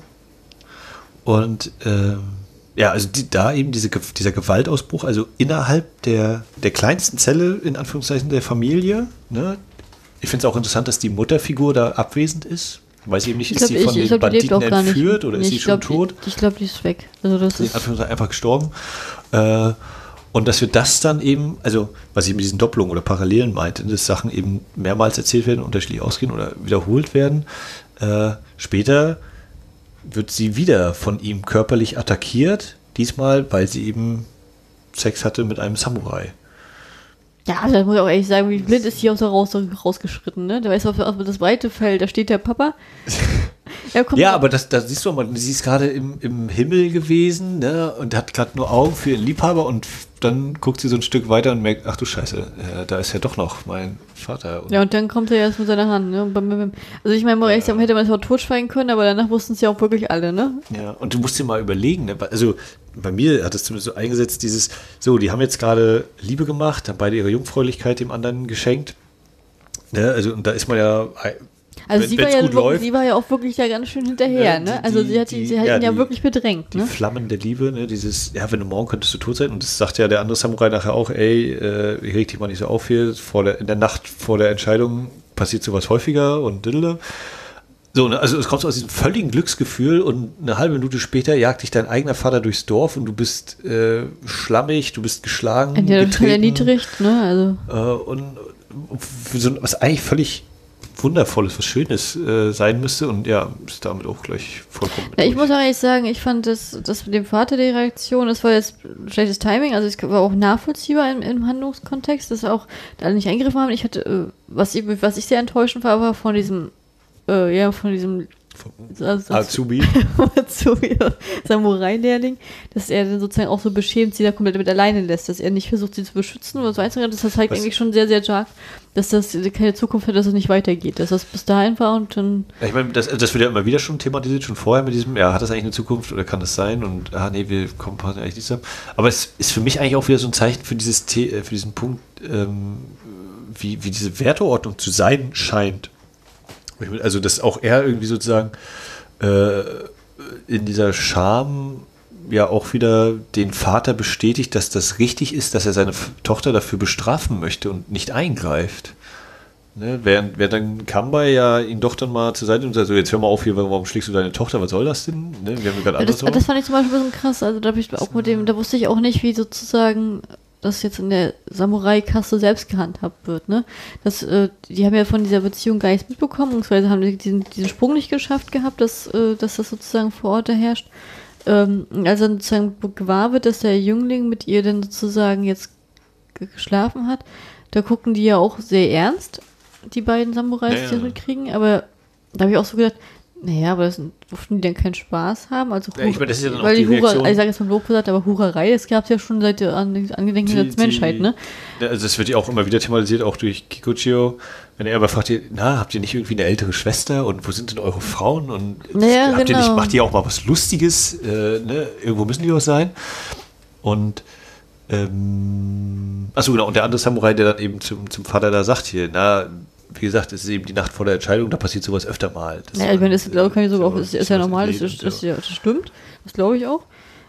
Das hat sich auch glaub ich, bis heute nicht gerne bei den Soldaten so können. Aber, ähm, aber, äh, naja, gut, das wird am nächsten Tag locker aufgehoben, wenn der andere dann sagt, oh gut, du bist jetzt doch kein Kind mehr, du bist ja jetzt erwachsen, jetzt kannst du ja voll kämpfen, jetzt müssen wir dich ja nicht mehr schonen, sozusagen. Das nochmal hier, äh, das auch nochmal humoristisch für die Bauern so präsentiert wird. Und er kämpft ja dann auch mal mit, so ist ja nicht. Aber an, sich äh, war ich dann halt überrascht, dass er sich, also ich war halt überrascht über diesen Ablauf, dass sie hat ihn ja bedrängt, dann ist er eingebrochen, dann, das, dann wird sie da ver, verprügelt von ihrem Papa. Er stand dann die ganze Zeit beschämt an der Seite, also wirklich beschämt. Also äh, gut, er hätte auch wei also das Einzige, was noch schlimm- schlimmer sein könnte, ist, wäre einfach weggegangen. Aber er stand ja bis zum Ende da, was von ihm noch enttäuschend war. Und auch als der Kampf beendet ist, dann möchte er doch wieder mit ihr anleiern. Dann, dann Ja, ja, ne? Also Oh, dieses, das- dieses, diese das ist noch so- Unentschlossenheit. Ja, das, das, ist ja was, was junge, auch, jugendliche Naivität, ne? ja, also er, er sieht sozusagen immer die Ideale vor sich, ne? dem, dem er nacheifert hier, ne? Meister nämlich auf hier, Sensei, sagt er zu Kambai und von dem Schwertkämpfer ist er auch so ultra fasziniert, dieses, wow, er ist nur, er macht das Na nur, gut, um auch seine Technik zu ist, jeder- verfeiern. ist jeder fasziniert. Man. Äh, ne, also das, das sind eigentlich die Ideale, die er auch verkörpern möchte und stellt dann aber immer wieder fest, er ist vielleicht noch an sich nicht so weit, aber vielleicht wird er auch nie dahin kommen. Also es ist ja auch, wenn dann die, wenn die äh, Kämpfe dann sich ins Dorf hinein verlagern, wenn hier Kambai sagt, so, jetzt kommen die gleich rein, dann sehen wir ihn auch einmal, wie er so hingeht, aber auch sehr schnell quasi ja, zurückfällt oder sich auch nicht ganz traut, also doch nicht zusticht, so beim, beim ersten äh, Anlauf, so, da habe ich auch so manchmal den Eindruck, na, Na gut, sagt, zwar- Kambai sagt dann auch zu ihm, war doch gut jetzt, äh, komm weiter. Und dann habe ich auch so, nee, er ist, er ist dann nicht, er ist jetzt nicht so wie Toshiro Mifune, der einfach losläuft und da blind draufhaut oder wild draufhaut, sondern er hat auch irgendwie immer noch so ein bisschen ein Zögern oder so in sich. Ähm, was vielleicht eben mit, mit der Erfahrung dann oder mit, mit das denke ich schon. Das ist ja, äh, ich glaube, Kämpfen der erste Kampf ist der schwerste, ne? Aber das, das äh, ist eben so ein Aspekt, finde ich, der sich eben bei ihm durchzieht. Und eben auch gerade in der Liebesgeschichte ja auch dieses, ja, einerseits will ich schon, andererseits hat sie, stimmt es schon irgendwie so mit äh, Bauer und Samurai, ja, passt das und also Ich meine, sie ist, ist jetzt zum Schluss entschlossen. Die wusste, ja, sie, weiß, sie weiß jetzt zum Schluss wieder, wo sie steht. Und weiß, aha, jetzt le leben wir weiter, jetzt, jetzt müssen wir uns der Fantasie nicht hergeben, das hat keine Zukunft, ne? Ist auch sehr schön in diesen Schlussbildern eingefangen. Ne? Zuerst stehen die drei Samurai zusammen, dann läuft sie ja mit durchs Bild äh, als eine von diesen äh, reispflanzenden Mädchen. Dann wird er einmal alleine eingefangen vor den Samurai. Und dann hat die Kamera ihn, glaube ich, nochmal wieder mit so, dass alle drei Samurai in einem Bild sind, ohne die, die Dorfbewohner. Also dass dann quasi auf der bildlichen Ebene er dann auch wieder dahin geschoben wird, sozusagen, dass er, selbst wenn er wollte, er kann eben nicht aus dieser Kaste ausbrechen. Ja. Das, das ist ja. Äh, mal- an sich niedriger müsste doch immer gehen, ne? Höher ist doch irgendwie immer das Ausschlusskriterium, oder? Naja, kommt dann eben darauf an, wie hoch dieser Erbegriff ist anscheinend. Aber äh, ja. Naja, aber ich meine, tief, also ich denke, überfallen kannst du immer, ne? Aber Ja, was halt man sieht. Ja. Ja, und wie, äh, was ich auch so in der Einführung da mir so die zwei, drei, drei Szenen rausgepickt habe, was so die, die filmischen Mittel angeht. Also das finde ich ungeheuer beeindruckend. Ich finde zum Beispiel auch die Musik einfach, gerade das Hauptthema, dö, dö, dö, äh, ist sehr beeindruckend und eingängig. Aber dann auch, wie, wie immer wieder so Akzente gesetzt werden. Also der, der Wald eben, sind wir jetzt auch wieder bei unserem Azubi und der, der frischen Liebe, also der Wald, der so völlig wie, wie so ein fantastischer Ort wirkt auf mich fast. Du hast ja, diese Blumenvielfalt, das fand Ja, ich ja ne, hast fantastisch. dieses- du hast Was- Wo dieses- hast du denn das? Machst du nicht mal Staub. Märchen? Du hast den Staub, die staubigen Straßen, die, die Reisfelder und dann hast du dieses Blütenmeer äh, da mitten im Wald. Und natürlich eben auch da eben ganz andere Musik plötzlich und das ist ja auch so ein schöner kleiner Witz hier, wenn, er dann, wenn sie ihn dann sieht und hat sie hat diesen Riesenstrauß. Er, das ist jetzt aber nicht die Zeit, Blumen zu pflücken. Und, äh, ups, Ja, weil jetzt jetzt selber hier wie, Ding. wie Ja, so ja. Und Streut rumgerannt ist, sehr, ne? sehr schön. Und da vor sich hingeträumt. Ja, ich habe ja die ganze Zeit gedacht, na, wo geht die Reise jetzt hin? Ist der, liegt, äh, schläft der jetzt ein und wird dann vom Banditen abgeschlachtet, ne? Und hat sozusagen äh, Pech in der Hand. Ähm, wie sie kennen. Also ich muss auch sagen, dass die beiden auch zusammengekommen sind, so wie sie sich kennengelernt haben. Ja, er ist da voll attackiert, du musst jetzt mitkämpfen, du musst jetzt mitkämpfen. Auch ich das ja, ne? Wo ich, Ihr- jetzt, wo, ich ihr- dann so, wo ich dann auch so dachte, ja, was ist denn sein Problem?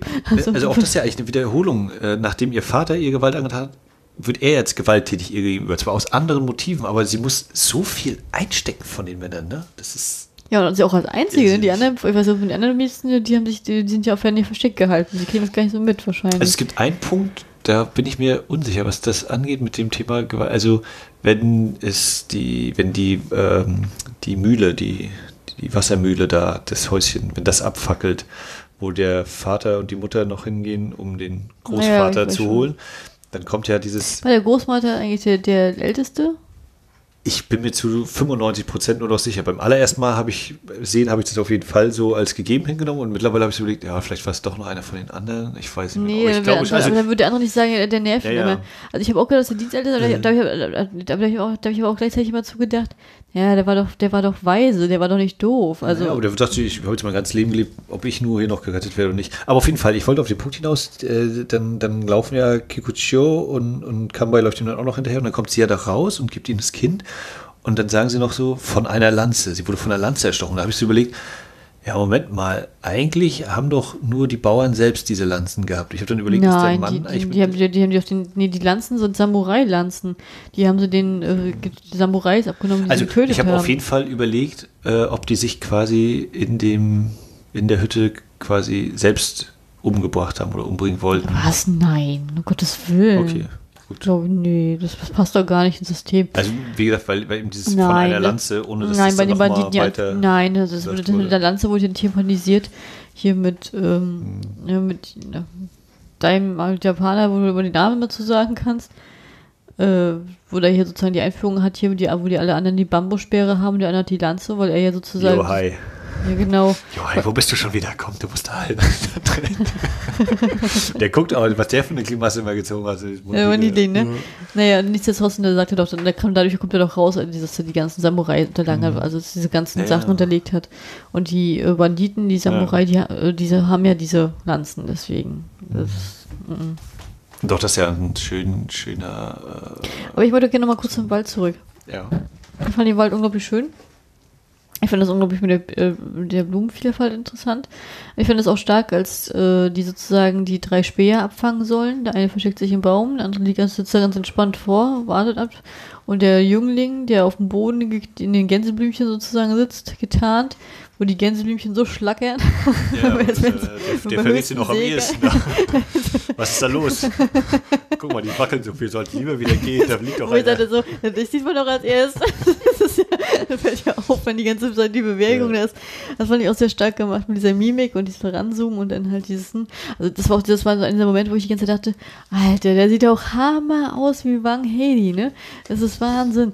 Die, auch diese Gesichtszüge, ne? Also Wahnsinn. Das hat sich nachher so ein bisschen gelöst gehabt durch den Mund, aber so von, von Dings, da hat er auch ganz viel so chinesische Züge drin gehabt. Also f- fand ich doch. Ich finde das, also äh, ich finde das auch eine super Szene, was den Thema, was so das Thema Spannungsaufbau, Spannungsentladung und, und äh, solche Sachen angeht. Also diese Spannung, die sie aufbaut, ne, wir sind in, mit ihm in der Beobachterposition meistens. Wir nehmen nicht die, die, die, die Sichtweise von Kikuchio ein oder dem, dem Superschwertkämpfer. Ähm, die beobachten wir nur, wir gucken nicht aus ihrer Perspektive raus. Ne? Und Kikuchio, der da eben oben im Baum rumhampelt und nochmal ein Steinchen nach unten wirft. Der ist auch wirklich so, der ist auch so ein bisschen wie ein Steinzeitmensch, ne? So, so, so, Ja, richtig, hat so, so, halt richtig, so richtig ruppig, Der so ist plump. ein Duracell, der hat nicht ein Duracell-Häschen in sich, der hat fünf Duracell-Häschen in sich, dann hat er noch die Hummeln im Arsch und überhaupt. Also das ist ein Energiebündel, ne, den, den Ja, der wirkt auch manchmal infantil, dann wirkt er doch ein bisschen weiter vor. ja, also das, eben ist so. wirklich völlig unberechenbar. Und genau, der happelt oben im Baum rum, der andere wartet da und wir beobachten zusammen eigentlich mit, mit äh,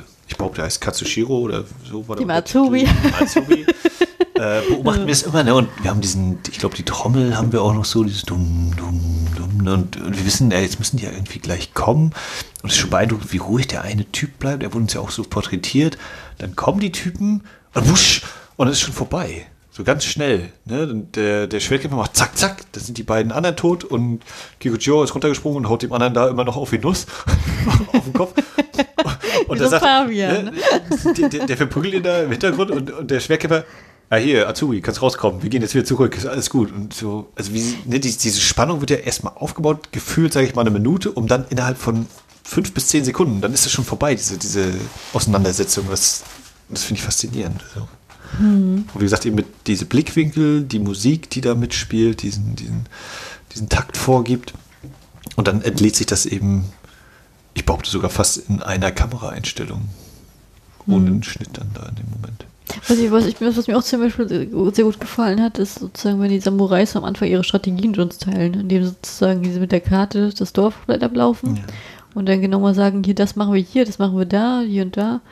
Das, das hat mir sehr gut gefallen. Das, das war auch dieses Bildliche, dass man wirklich auch wirklich, was du auch in der Einführung gesagt hast, mit diesem Greifbaren, dass man genau weiß, man kann sich selbst räumlich orientieren. Ja, dass man sagt, so, ich gehe jetzt, äh, also ich bin jetzt mit den Samurai im Haus und ich gehe jetzt erstmal aufs Reisfeld. Ich weiß ja, wo ich lang gehen muss ungefähr. Ja, genau, dass man so, Das find man weiß schon, hat schon einen gewissen, ja, Nur die ja, man Orientierung. weiß, ja, man weiß, wo man hin muss. Und dass man genau weiß, aha, hier wird denn das, bauen die das hin, hier machen sie das dicht. Das finde ich, das fand ich auch von der Strategie her sehr interessant so beleuchtet, tatsächlich. Ich fand es auch interessant, also tatsächlich diese Banditen, ne? Da waren zwar 13, ich gedacht, naja, wieso, wenn einer Einzelne da drum noch ist, man greift ja trotzdem noch an, und irgendwann fährt man noch mal nach Hause, dann irgendwann muss man, dann muss, dann muss man dann mal erkennen, dass die Schlacht gelaufen ist, ne? Ja, ich dann meine, das hat- man sich das nächste Dorf, das, ne? das wurde ja, ja, das ist, das hat ja, hat ja dann Kambay nochmal gesagt, hier, es scheint Streit untereinander zu geben, deswegen werden sie jetzt nicht warten, sondern sie werden nochmal eine Attacke fahren und entweder oder. Und wenn, wenn die Attacke nicht klappt und es überlebt jemand, dann wird derjenige natürlich sagen, okay, ich mache jetzt vielleicht doch was anderes. Ähm, aber genau, da, daraus hat sich das eben ergeben, dass eben sie nicht weiter zu einem anderen Dorf sind, weil auch die werden gefühlt ein bisschen so ihre Ehre äh, haben und sagen, naja, also wenn die uns herausfordern, so leicht, ne, was haben wir dann noch für einen Ruf oder was, was können wir denn dann noch? Das wäre ja die andere Seite der Medaille. Kann Ja, aber andererseits sind die anderen sind Banditen, ja ne? auch geflohen. Also, ja. Entschuldigung. Naja. Ja, aber dann sagen die, ja, das sind, das sind keine bösen Banditen, die schaffen es ja nicht mal so ein Bauerndorf ausnehmen vor dem Bauern. Ja, letztendlich, letztendlich geht es doch darum, sagt Überleben. Die wollen eigentlich wieder jeder Ja, ja. überleben. Ne? Der eine fällt auf, auf einem ehrenhafteren Weg, der andere auf einem unehrenhaften Weg. Ja, wie ist denn das? Wenn jetzt ein Samurai zum Banditen wird, dann ist er ja unehrenhaft. Fällt er dann nicht auch automatisch in der Kaste, aber behält er seine Kaste bei? Das wäre ja auch unfair, ne? Also, Nee, ist ein Bandit. Das Ja, aber dann kann er ja jetzt halt auch- ja, Bandit. ja, aber er kann ja doch jederzeit wieder ins normale Leben ziehen. Da muss man sich dann wahrscheinlich ziemlich durchmogeln, um das hinzubekommen. Naja, aber das Ja. meine ich halt mit dem Kastenwechsel, ne? Das ist. Ja. Ja. Oh, keine Ahnung. Was ich auch, äh, habe ich auch mal in der Einführung so mit, bei der einen Szene hier mit dem Dieb gesagt, äh, so die Anordnung von Figuren im Raum oder wenn, wenn wir in Anführungszeichen freien Blick haben und dann, aber irgendwas versperrt uns gerade das Bild oder ist nochmal prominent ins Bild gerückt, ähm, ist mir heute auch nochmal aufgefallen. Äh, zum einen, wenn, wenn hier kommt hier Johai, Johai, was denn, äh, ich will gerade den Reis aufsetzen und er steht vor dieser großen Reiskaraffe und sagt hier, der ist weg, der Reis. Ähm, wie dann diese riesen Behälter dann auch nochmal nachher nach dem Schnitt so im Vordergrund ist, also fast eine, die eine Bildhälfte einnimmt, um uns nochmal zu deutlich zu machen, hier darum geht es eigentlich. Und genauso ja auch, wenn, wenn Kambay sich schließlich entschließt, nachdem der Wolfsmensch ihm gesagt hat, ach, weißt du, was die leiden? Die essen Hirse, du hast Reis. Und dann, ja, ich verstehe euch. äh, wenn er dann diese Reisschale nimmt und die drei, die drei, in dem Moment sind es glaube ich drei, die da in der Ecke des, der, der Hütte stehen und er, gibt, er hält ihm die Reisschale hin und dann kommt diese Kameraeinstellung. Im Vordergrund ist diese Reisschale und Kambays Hand und im Hintergrund sind die drei. Also wie das auch bildlich schon alles gesagt ist damit. Ne? Eigentlich dieses das, darum geht's und kaum Leute, wir kriegen das schon irgendwie hin sozusagen. Und das hast du ja auch eben immer wieder, ähm, ohne dass ich jetzt weitere konkrete Beispiele äußere. Äh, Aber also was das angeht, so diese Anordnung, wie, wie da eben mit der Kamera umgegangen wird. Und ich muss dann auch wieder ein bisschen so an Stalker denken, wo ich ja behauptet habe, na, es gibt ja halt kaum Schuss-Gegenschussaufnahmen, sondern eben die Kamera geht irgendwie rum und die stehen da irgendwie oder liegen zueinander, die Personen. Und wie oft das hier auch bei diesem Samurai der Fall ist, dass irgendwie quasi im Vordergrund, manchmal haben wir so einen Kopf groß im Bild, ne? hier gerade bei dem Alten, dem wir quasi fast immer so direkt in die Augen gucken, wenn er am Anfang da redet oder äh, wenn er in seiner Hütte sitzt gibt ja auch diesen einen Moment, wo er so die Augen zu und dann macht er so ganz schnell so "Wah!" und holt seine super tiefe Stimme raus. Und äh, dann haben wir meistens irgendwie noch eine zweite und dritte Figur, die hinter dem anderen herläuft oder so, ein bisschen so im Mittel, im Hintergrund, ähm, ohne dass wir eben diese Schuss-Gegenschussaufnahmen auch da hätten, wo man es machen könnte. Und wie das eben wieder anders gelöst wird. Finde ich auch beeindruckend und vor allem, das bleibt irgendwie hängen, unterbewusst. Ja, ich finde sowieso, dass die Entwicklung des Ältesten interessant ist. Weil wir denken, am Anfang sind ja diese Nahaufnahmen, was du jetzt auch mal so verdeutlicht hast, wo er dann halt auch so einen tollen Sprüche loswirft. Wie zum Beispiel das mit dem Bart oder halt auch der Spruch mit diesem, ja, ich habe eigentlich an 10 Samurai gedacht, aber hätte ich jetzt 10 gesagt, hätte ihr 15 gebracht. also hat dann, Richtig schön trockener Humor. der hat dann so seine Momente auch ne, gehabt. Also das fand ich halt sehr schön und dann sozusagen mit der Zeit sozusagen, wo dann die Samurais sozusagen auch eine, eine Achtung im Dorf gewinnen. Und da kommt er dann halt immer, wird immer gebrechlicher und geht immer im gebückteren Gang die ganze Zeit, bringt, trifft dann so solche Sachen wie, ja, so eine Entscheidung wie jetzt, da kann sie ihn endlich rechnen, okay, äh, den, dann soll sie es machen, obwohl das eigentlich eine unehrenhafte Art ist, was, wo der Samurai noch sagt, das könnt ihr jetzt nicht machen, ihr könnt ihn jetzt nicht ohne Beweis umbringen. Äh, ohne Geständnis können wir ihn nicht, wir können ihn nicht einfach ohne Geständnis umbringen, wo ich sagte, ja, wenn er gestanden hat, dann können wir ihn locker umbringen. Ja, und wo dann halt hier auf einmal die Omi kommt mit ihrer, mit ihrer Heugabel und so, und dieses, jetzt können sie ihn nicht rechnen.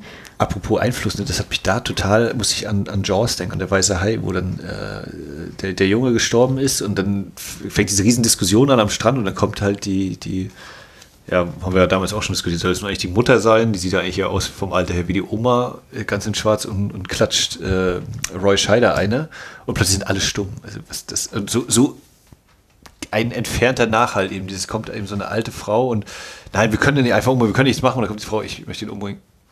Ja, okay. Das Ja, und alle stimmen hin, ne, also. Die, die, die wird auch eingeführt wieder.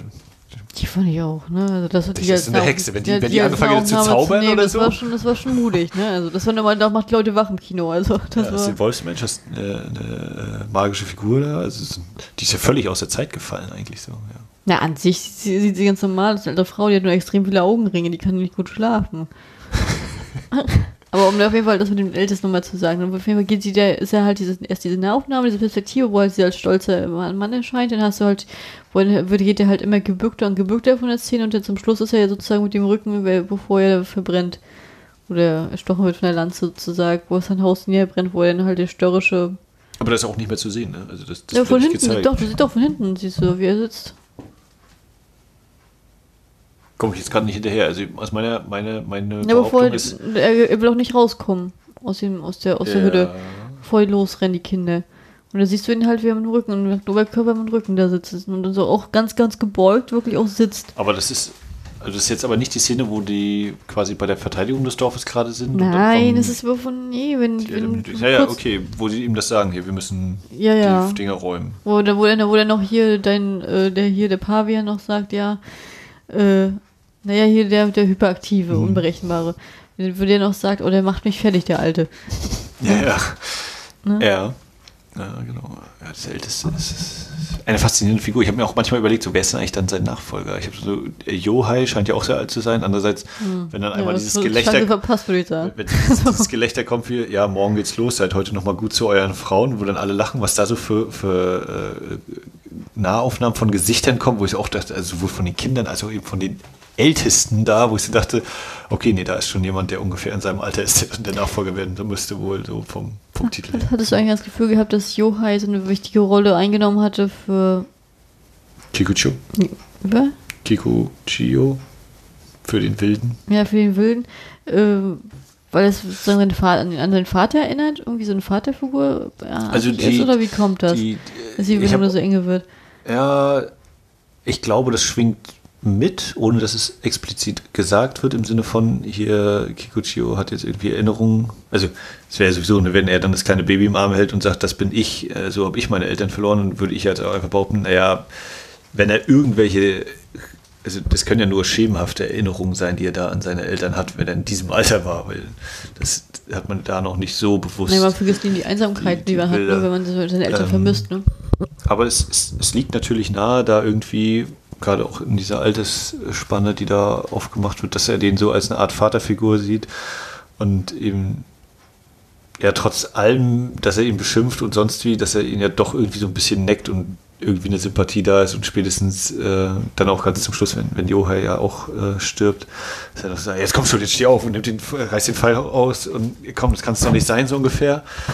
Äh, und was ja bei ihm dann quasi auch, ich glaube, das ist so die letzte Sicherung, die da dann durchbrennt, dass er dann sagt, so jetzt Jetzt laufe ich aber mal zu dem Typen mit der Muskete und äh, mich, mir kann man mich kann man zwar auf mich schießen, aber das hält mich auf. Ich, ich bin der echte Tony Montana hier. Ihr könnt auf mich schießen, aber Kugeln prallen an mir ab quasi. Da muss auch ehrlich sagen, ich finde so, wenn gerade im Samurai-Kampf, so Mann-zu-Mann-Kampf, finde ich sozusagen diese Erfindung der Waffe, die mit der Muskete, ist schon eine ganz unfaire Nummer. Ne? Und ich finde, diese, das wirkt auch so unehrenhaft auf einmal. Weißt du, die kämpfen da alle so so eins für eins gegeneinander und dann kommt da einer und schießt, das ist wie bei Indiana Jones hier mit der Peitsche. also, den zwei Säbeln, ja. Äh, mit den zwei Säbeln macht er und den, ja, ich meine, das wirkt ja ganz humoristisch, aber an sich, aber ist, an sich ist das ein richtig fieses Ding. Also, das ist ja, richtig unherrenhaft. Das ist ja eigentlich auch so ein Zeichen eben für diesen gesellschaftlichen Wandel. Ne? Das, bis dahin hast du eben quasi den Nahkampf, dann kam Pfeil und Bogen, gab es dann auch schon eine Weile und dann kommt eben nochmal die nächste Stufe, eben dieses mit Schießpulver und und äh, Distanzwaffen, auf nee, der Ebene ist eben nicht mehr dieser Kampf 1-1 ist, ja. Aber hier mit dem Säbel oder mit, mit dem Schwert oder Kendo und so, das, da muss man, das muss man können, ne? Aber so schießen kann jeder, also auf ein Ziel. Das also ich kann es glaube ich nicht, aber man kann es eben ja, Nur wenn du so davor stehst, so kannst du schon abgucken. Ähm, und ich finde auch das sehr interessant, wie das so mit aufgebaut wird. So, ähm, also ich glaube, die meisten der Samurai, ja klar, fallen alle Samurai durch Schüsse. Der erste, genau, will, der erste will Rikishi wird, der, der erste wird der, der weg, wegholen. Der wird erschossen. Der kriegt eine Kugel in den Rücken. Ja, weil, weil er den anderen wegholen möchte. Genau. Ja. So.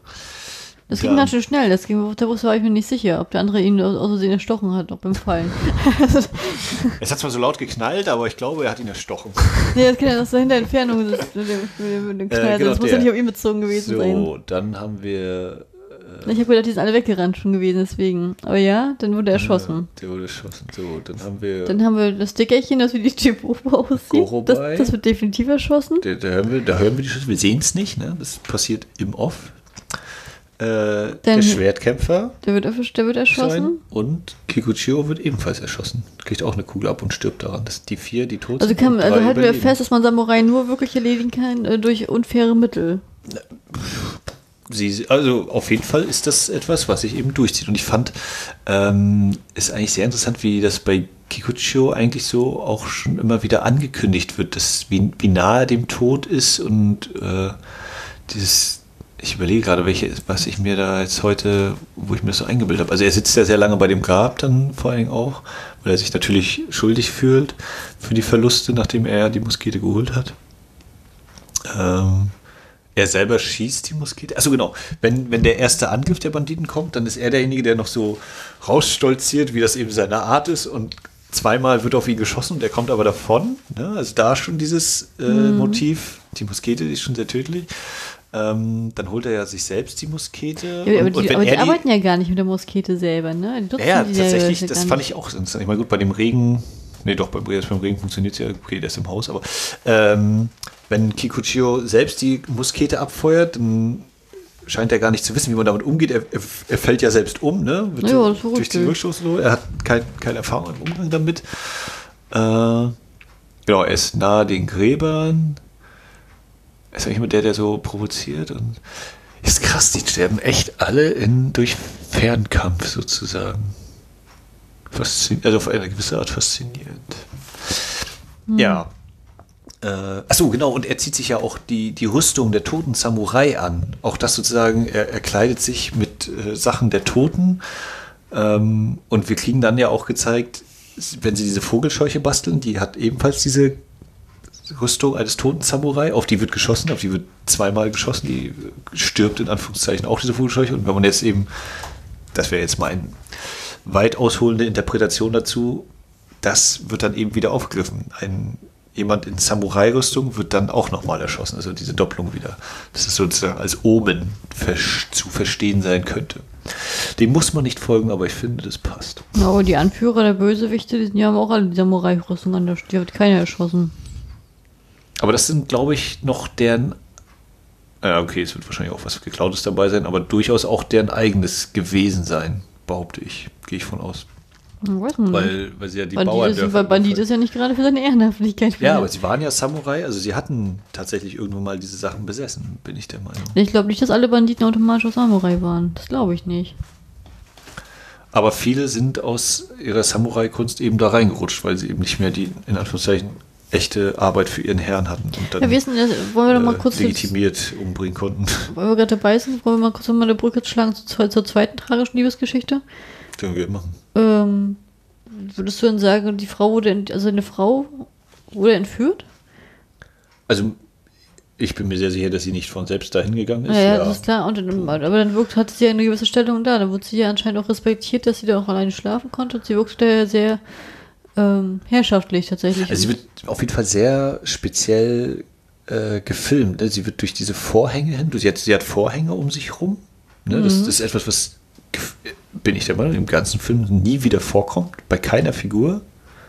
Dann hast du eben dieses Flötenspiel, würde ich behaupten, was da plötzlich auftaucht, was sich über die schon existierende oder über die schon laufende Musik drüber legt, weswegen ich sehr irritiert war beim Gucken und dachte, spielt jetzt irgendjemand in diesem Lager da die Flöte? nee, die haben alle geschlafen. ja, aber pass mal auf, die, die ist jetzt relativ laut bei ihr. Dann wechseln wir nach draußen wieder zu der Außenansicht, wie die reingucken und da wird die Flöte aber auch leiser in dem Moment. Deswegen hat sich das für mich gleich doppelt.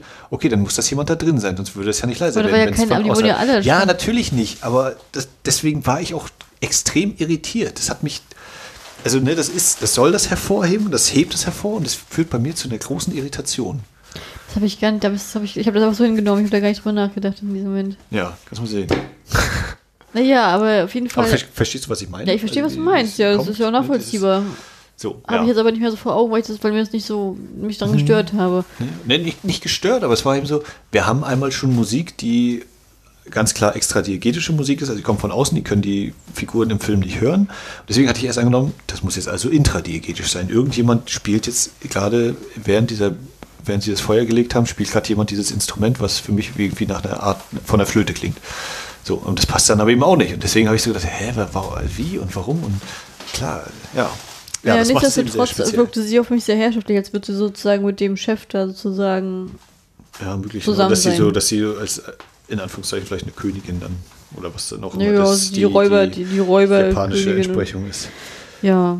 Ich finde, sie- also sie spielt es auch total geil. Sie hat quasi zwei Szenen, wo sie einfach nur mit ihrer Mimik arbeitet und da so viel drin steckt, so dieses, ist es ein kurzer Moment der Hoffnung, dann wird die Angst, dann dieses ungläubige, hä, kommt, werden wir jetzt, kommt jemand, um mich zu retten?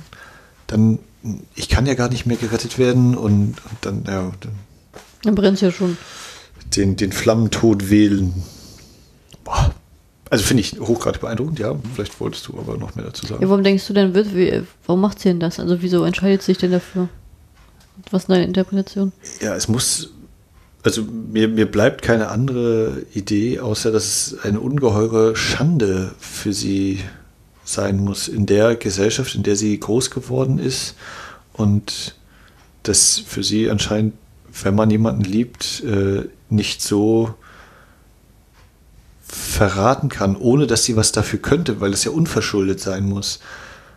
Oder, das wäre jetzt natürlich der nächste Schritt, dass sie irgendwann sagt, na, vielleicht ist es doch meine Schuld, weil es mir auf irgendeine Art und Weise jetzt doch anfängt zu gefallen oder dass ich nicht versucht habe, von selbst irgendwie wegzukommen. Aber das ist alles. Sie hat halt diese zwei Szenen, in der ihr Gesicht zwar viel erzählt, aber es bleibt natürlich ungewiss und vage. Aber das wäre so mein Gedanke. Und es ist halt für mich eine riesige Tragik. Also es ist eine ungeheure Tragödie, was, was wir damit erleben. Und ein Rikishi, der dann eben, ich gehe jetzt noch rein. Nein, ich kann nicht reingehen. Ich gehe jetzt noch rein. Nein, es ist zu heiß. Scheiße. Und wahrscheinlich ist es auch schon zu spät. Und, aber ich will trotzdem jetzt nicht weg. Ich habe die ganze Zeit eigentlich nur darauf gewartet. Das ist ja sein absoluter Antrieb, wie mir dann eigentlich auch erst bei der zweiten oder dritten Sichtung so bewusst geworden ist, weil ich dann die, die Figuren noch mehr zuordnen konnte und mir so eingefallen ist, ja, das ist der Typ, der ganz am Anfang gesagt hat, wir machen Bambuslanzen. Das ist der Typ, der gesagt hat, wir heuern Samurai an. Das ist der Typ, der nicht locker gelassen hat. Das ist der Typ, der immer verstummt ist, wenn die irgendwie angefangen haben, was zu sagen. Weil Oder die Pferde genommen worden sind. Er hat keine, keine Frau mehr. Für mich steht sogar minimal im Raum, er hatte vielleicht sogar mal ein Kind, was er jetzt auch nicht mehr hat. Er ist völlig allein, er hat eigentlich nichts mehr und das will er wieder haben. Und auf, in dem Aspekt steht er dann ja mit leeren Händen da. Und Ja, aber der, die Idee, dass die Samurai geholt werden sollen, die kommt ja nicht von ihm, die kommt doch vom, die, vom Ältesten. Aber er ist auf jeden Fall, der sagt, wir, wir, nehmen, wir machen uns Bambuslanzen, wir töten sie alle. Also das kann, das kann ich ja gar nicht Absprache stellen. Das ist ja okay. Okay, aber äh, aber das, du kannst, es kann gut sein, dass du mich da jetzt äh, korrigierst. Also er ist auf jeden Fall derjenige, der Möglicherweise. sagt, er meldet sich freiwillig, um die zu holen, klar. Ja. Aber das, äh, das die Ja, Idee ja. selbst ist, es- das ist ja das, was der, der Älteste erzählt, dass er das schon in seiner Jugend mal also gesehen hat. Dass die sozusagen sich bei diesem, das erzählt er doch noch, wir sind damals Ja, haben ja. dieses, bevor wir dieses Dorf gekommen sind, auf dem Weg dahin, gab es einfach, haben das alle Läufer gebrannt, außer das eine. Auch das wäre eine, eine, eine Parallele oder eine Wiederholung. Wir haben das, wir kriegen das einmal als Erzählung, um das dann doch mal zu erleben. Äh, ohne dass wir jetzt einen Reisenden anscheinend haben, der das dann wieder anderen erzählen wird. Ich finde es auch stark, äh, hier der, ähm, der erste Samurai, der, der noch gesagt hat, er hat immer, er, er hat verbreitete schlechte, ja, hat Pech, weil er immer nur verloren hat. Zum Schluss hat er ja auch wieder verloren, gefühlt. Ja, und Da habe ich mich auch gefragt, ob er denn, hat er dann wirklich immer verloren oder ist es eine Interpretation der Dinge? Genau, ne, die, die, man fängt dann plötzlich an zu fragen, ja, Moment mal, also wenn das für dich eine Niederlage ist, wie sind deine anderen Niederlagen gewesen? Ne? Also hat, hat Ja, bei dir ja. auch, genau, dieser, dieser, dieser Prozess ist dann irgendwie ein so dieses, ah, ist das sozusagen einfach eine sehr, sehr tiefsinnige Antwort oder ist das, ähm, also genau, ich merke dann für mich, ja, Niederlage ist für mich, da kämpften zwei Armeen gegeneinander und die eine Armee schlägt die andere. Aber anscheinend ist es bei ihm noch eine andere Dimension mindestens, die dazu kommt, eben auf einer gesellschaftlich zukunftsorientierten Ebene oder so. Also vielleicht hatte auch er Schlachten im militärischen Sinne gewonnen, aber sie trotzdem eben, weil es, was die Menschlichkeit, die Entwicklung der, der Gesellschaft angeht, als Niederlage verstanden. Ja, vielleicht geht es auch einfach um die Quantität, ne? Also das ist ja diese, auch und dem Umgang damit. Wenn, wenn man jetzt mal sieht, wie, dann zum Schluss, als der Kampf beendet ist, die Bauern feiern und gehen einfach in ihr normales Leben über, haben dann ihre Leute be- beerdigt, aber singen schon wieder, sind schon wieder gute Dinge, haben sich als Gemeinschaft wieder gefunden. Und von den sieben Samurai ist die Mehrzahl tot, also ne, vier Gräber sind ausgehoben. Und die Samurai selbst trauern da eher drum sozusagen, dass, dass diese vier, also sind halt vier zu viel. Also die Perspektive ist halt anders, ne? Während die Bauern sagen, oh, wir sind jetzt wieder los, wir machen weiter, ist sozusagen, äh, und die anderen ist, ist, es ist schade, dass die anderen weg sind, aber wir, wir müssen weitermachen. Äh, haben die Samurai halt dieses Ding, es sind viel, halt viel zu viel, die gegangen sind. Eigentlich hätte, hätte keiner gehen dürfen. Und wir- er sagt ja dann auch, ne, die eigentlich haben die Bauern gewonnen, aber wir, die Samurai, haben verloren. Vielleicht ist es auch eine, Das sind ja diese, diese ganz großen Momente. Also Das sind ja eigentlich mit diese Sachen, dies- dieses Ende macht ja diesen Film auch so groß. Ne? Dieses, jetzt ist diese Schlacht vorbei und es sind Leute gestorben und es war dieses ungeheure Matsch und Regen und unglaublich übermenschliche Kräfte, die da aufeinander eingewirkt haben und ja, wir haben Verluste erlitten, aber wir waren doch siegreich und dann kommt dieses, kannst du vergessen, wir waren scheiß, waren wir siegreich, wir haben verloren und äh, die, die Niederlage, die siehst du hier direkt hinter uns und da kommen wir auch gar nicht von weg. Das ist auch wieder so ein sehr schönes, äh, arrangiertes Bild. Du hast die vier Hügel und immer zwischen den Hügeln die drei, die drei äh, Spalten, wenn man die so bis zum unteren Bildende verfolgt, das sind eben, da stehen gerade die drei Samurai dann, die noch am Leben sind. Äh, ja, wie, wie das so ist, also jegliche, jeglichen Anflug von, von Heldentum in der, der Form irgendwie zu zerschlagen, finde ich. Ne? Also, dass man eigentlich sagen ja, ja, wir haben gekämpft, wir haben das hier überlebt und äh, auch, wir haben unsere Verluste zu beklagen, das ist echt tragisch, aber wir haben gewonnen.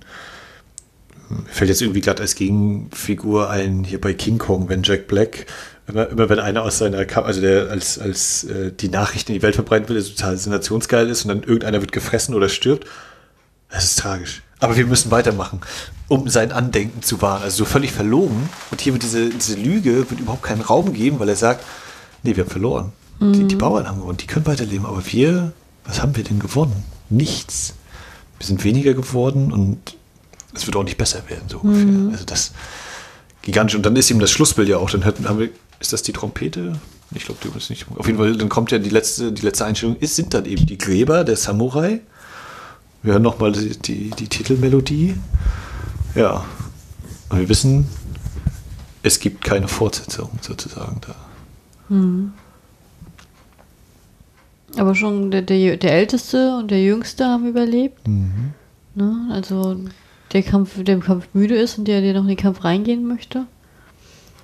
Der seine ganzen Hoffnungen und Träume hat, auf jeden Fall, ja. Und die hat er ja nur alle mindestens einmal irgendwie zerstört oder, oder der Realität äh, unterwerfend kennenlernen müssen. Eben ne, den konkreten Kampf dann eben, der vielleicht doch nicht so ruhmreich und schön ist, wie er sich das vielleicht gedacht hat.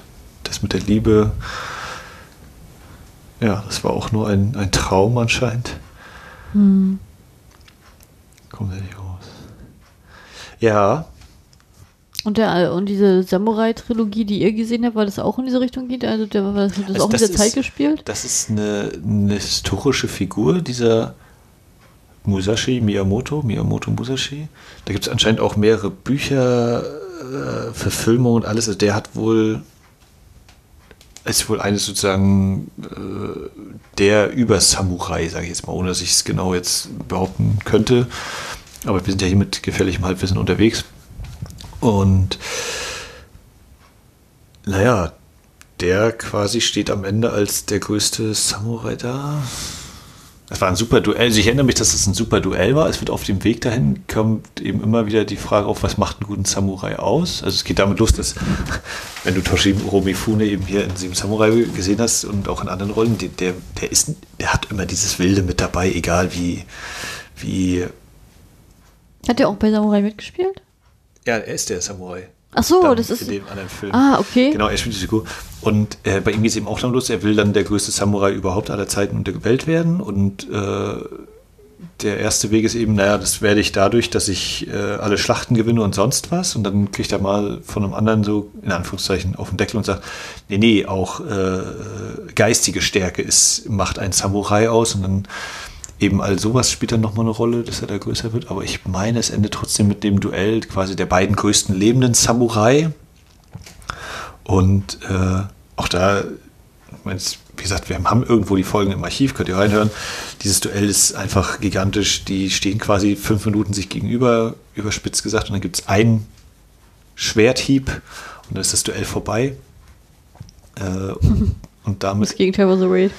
Und ich glaube, der, der ich lehne mich jetzt weit aus dem Fenster, dass äh, er dann eben irgendwie dasteht, jetzt bin ich der beste Samurai, aber ja, was bringt mir das eigentlich? Jetzt, jetzt bin ich auch irgendwie, wahrscheinlich werde ich jetzt auch nur sozusagen von anderen wieder rausgefordert werden. Also irgendwie dieses Erkennen, ja, ich bin jetzt quasi Nummer eins, aber irgendwie war das dann auch nicht rein völlig äh, positiv überwältigend. Bilde ich mir ein. Ich weiß es nicht mehr genau. Mhm. So war das da. Ich hatte noch gelesen auf der IMDb beim Überfliegen, dass äh, ohne, ohne, das also ohne dass es anfänglich geplant war, letztendlich doch alle sieben Samurai auf historischen Samurai-Figuren auch angelegt sind. Also mehr oder weniger. Ich keine, also kann ich. Also das hatte ich nur, von, das hatte ich nur vor, meinem Scrollen gesehen. Also ich habe mich jetzt damit auch noch nicht auseinandergesetzt. Ja. Also für mich äh, auch noch, vielleicht, ich behaupte jetzt mal mit einfach letzter Aspekt, man kann sich über tausend Sachen unterhalten und auch sieben Stunden über diesen Film reden. Ähm, du hattest das ja mit den Karten angesprochen, mit der, mit dieser Geografie, dass man eben mittendrin ist. Also diese, diese Physis dieses Films, also dass man das anfassen kann, dass das eben vor Ort gedreht worden ist, wenn da die Häuser abbrennen, dann weißt du auch irgendwie, okay, auch diese Szene, wenn da jetzt irgendwas nicht hinhaut, dann haben wir ein bisschen, sind wir ein bisschen scheiße, weil das jetzt nochmal aufbauen, nochmal abfackeln. Und dann, wie gesagt, eben diese finalen Schlacht, wenn ihr durch diesen Matsch Humpeln, Kriechen, Laufen, Stolpern und alles, also was das für eine, für eine körperliche, was das ausmacht einfach, finde ich, das als Also das wird gesehen, ob es so kalt gewesen ist, wie so die ganzen kalte Blasen kommen. Aber hier der, hier der, der Hauptdarsteller muss ja, also der, der Wilde, der muss ja unglaublich gefroren haben, ne? Also das ist ja wirklich, der war ja auch nur spärlich bekleidet, ob im Sommer oder im Winter. Die Anekdote gefühlt. dazu ist dann auch, dass er dann irgendwie Briefe bekommen hat äh, von Leuten, die den Film gesehen haben. Das ist ja, das ist ja echt krass, dass du dein dass du da stirbst und mit deinem blanken Arsch da liegst. das nicht mal, aber das ist ja wirklich, das, man sieht ja, dass es kalt ist. Äh. Ne? Und, äh, und der rennt ja die ganze Zeit da hier äh, nur mit Oberkörper bekleidet und auch nur anteilig. Also das, das muss ja wirklich eisekalt gewesen sein. Da kann erklären auch, warum der sich so viel bewegen musste. Also das war schon, das ist schon. Ja, also das macht für mich sehr viel aus. Ne? Klar, äh, oder heute bei den größeren Produktionen, dass da eben viel CGI-Hintergründe verwendet werden und auch bei mittleren Produktionen sowas. Also dass man dann eben, ja, ich glaube, es geschieht auch viel unbewusst einfach, dass man weiß, oder zu einem gewissen Grad, man erkennt ja, ich erkenne zumindest auch nicht mehr alle visuellen Effekte, äh, das ist eben nicht echt. Die gehen da gerade auf so einer Bühne halt lang und nicht draußen. Also wenn da jetzt Wind kommt oder Regen, ist das nicht nur einfach eine Windmaschine oder vielleicht sogar künstlich eingefügter digitaler Regen. Ähm, also auch bei Sieben Samurai war der Regen ja künstlich erzeugt, aber der war eben echt. Der hat die Schauspieler getroffen. Die, die sind nass geworden und, und nicht eben so, wir machen das eben mit irgendwelchen digitalen Tricksereien, die vielleicht sehr gut sind, aber trotz allem irgendwo ganz leicht diesen, diesen tatsächlich diese äh, nicht Realität, sondern ich will immer Authentizität vermissen lassen. Hm. Das ist echt nochmal so ein Ding, was, was für mich diesen Film auch, das, das wird ihm nie abhanden kommen. Egal ob digital oder sonst wie. Vorgeführt. Ja, also ich habe, glaube ich, noch mindestens 5.000 bis 8.000 Punkte, über die wir noch sprechen könnten. Oh, ich mir fällt jetzt aktuell keiner ein. Ich bin auf dem gegenteiligen Ich denke, denke, es genügt. Also, ne, ich glaube, wir haben sehr viel besprochen. Es gibt ja noch viel mehr Handlungsstränge und viel mehr Personal, worüber man noch äh, hier sich austauschen könnte. Aber wer, wer, wer, war jetzt abschließend so dein Liebling von den Samurai Dorfbewohnern oder? Also ich, ich habe sehr viel mitgelitten mit Rikishi, dieses Mal beim Mitgucken. Äh, mit, mit all den Figuren an, in und um Toshiro Mifunes Kikuchio. Das hat mich immer wieder sehr mitgenommen, wenn er da eben äh, zurückkommen soll, das Baby im Arm hält und dann aber erstmal in den Fluss äh, zusammenbricht quasi und sagt, das bin ich.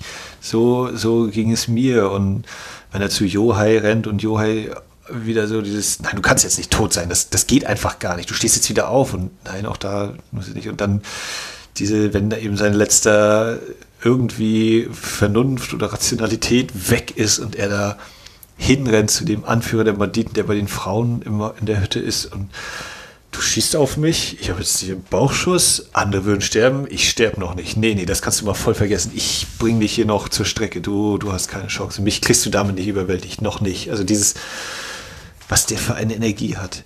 Ja, der bleibt dadurch sehr und sonst äh, bin ich auch dem Kambai sehr zugetan, dem, dem Anführer der Yoda-Vorfigur. Das habe ich aber auch gedacht teilweise. Es ist so äh, dieses, dieser, dieses äh, sich über seine nachwachsenden Haare streichen, das ist eben was, was Yoda macht, wo tatsächlich die ganz konkrete äh, Inspiration herkam, aber natürlich auch so in seinem Verhalten ist das ja auch ein klarer Einfluss. Ähm, ja, Würdest du sagen, dass das ein Film, den man gesehen haben sollte?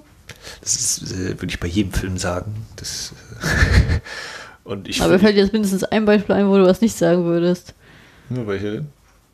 Also ob mir eine einfällt. Nee, ich, mir fällt eine ein, bei ja, wo du es nicht. Sag das mal. Ich weiß mal nicht, wie der Titel ist, ich verwechsel ihn immer. Krampus oder was das war. Achso, ja doch, Krampus. Da hast du dich so, so geärgert fand hast, ich, fand dass ich du so schlimm, geschimpft dann. Aber es sollte sich jeder selbst eine Meinung bilden. Ja. Deswegen sollte man den gesehen haben.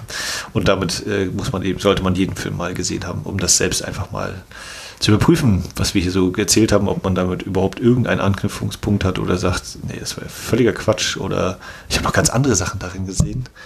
Ähm, ja, bist du denn der Meinung, dass man diesen Film gesehen haben soll? Ja, finde schon, auf jeden Fall. Ich finde, wenn man so, gerade wenn man mit dem japanischen Kino noch nicht so Kontakt geknüpft hat, ist das ein schöner Einstieg, weil die Spannung halt äh, sich auf einem hohen Level hält. Ja, das muss man auch nochmal sagen. Also, 3 Stunden 20, 3 Stunden 25 mit der Intermission und ja, wie war denn der Eindruck? Das fliegt doch. Also das fliegt, das fliegt vorbei. Aber ich muss aber auch ehrlich sagen, dass das vielleicht eine Sache, weil ich halt auch ganz viele J-Dramas mal gucke, dass, ähm, dass ich allgemein finde, dass die Japaner entweder sehr überdreht immer agieren oder dass sie halt, oder dass im, auf dem anderen Blatt immer sehr, sehr direkt alles erzählt wird, auch gezeigt wird, aber äh, dass sie sich halt die Zeit nehmen, um gewisse Konflikte oder Themenbereiche deutlich näher zu beleuchten, auch so wirklich auch äh, im Detail auch wirklich zu erzählen und auszuzehren. Und das finde ich aber auch so für mich so ein typischer japanischer Stil, den ich zum Beispiel in, in den ähm, Dramen sehr, sehr wahrnehme. Ähm, das, das, das, mag nicht jeder, deswegen ist es ja auch so zwiegespalten. Äh, und ich finde halt dieses, dieses ruhige Erzählstil, neben dieses direkte, das, diese, was ich halt mit den Japanern halt durch die Serien verbinde, ich finde, das findet man in diesem Film auf jeden Fall total wieder. Das ist auch wieder so, wo ich denke, ja, das passt so einen japanischen Stil, den ich so, das Bild von dem japanischen Stil, was ich mir so gemacht habe, ist genau wie hier wieder treffend dabei. Also, das finde ich schon. Jo. Ich würde sagen, wir haben es für unseren Teil Jo. Ähm, den Film könnt ihr in Deutschland, glaube ich, nur auf DVD kaufen, wenn ihr Interesse habt. Und ich weiß auch nicht, ob die Fassungen noch so alle so verfügbar sind. Ansonsten gibt es äh, nicht ganz günstig eine Schweizer Blu-ray von Trigon Film mit äh, deutschen Untertiteln in der langen Fassung. Es gibt eine britische BFI-Veröffentlichung, also dieses Code B, die Leute eben hierzulande auch laufen. Und es gibt natürlich noch die äh, US Criterion Blu-ray. Da kann man den Film auch sehen. Wie es bei Streamingdiensten aussieht, habe ich keine Ahnung. Also bei Netflix ist es nicht. Ja, das, das, wenn das mal passiert, dann muss wahrscheinlich sogar ich überlegen, ob ich äh, mich mit Netflix auseinandersetze. Egal, darum soll es nicht gehen. Es ging um Sieben Samurai von Akira Kurosawa. Ähm, wir können euch den Film tatsächlich nur ans Herz legen. Schaut ihn euch an, unbedingt. Yeah, yeah, so groß wie möglich. Und ähm, ja, wir hören uns dann wieder irgendwann hier bei der Wiederaufführung. Äh, in diesem Sinne, guckt Filme, habt Spaß dabei. Hm. Arigato.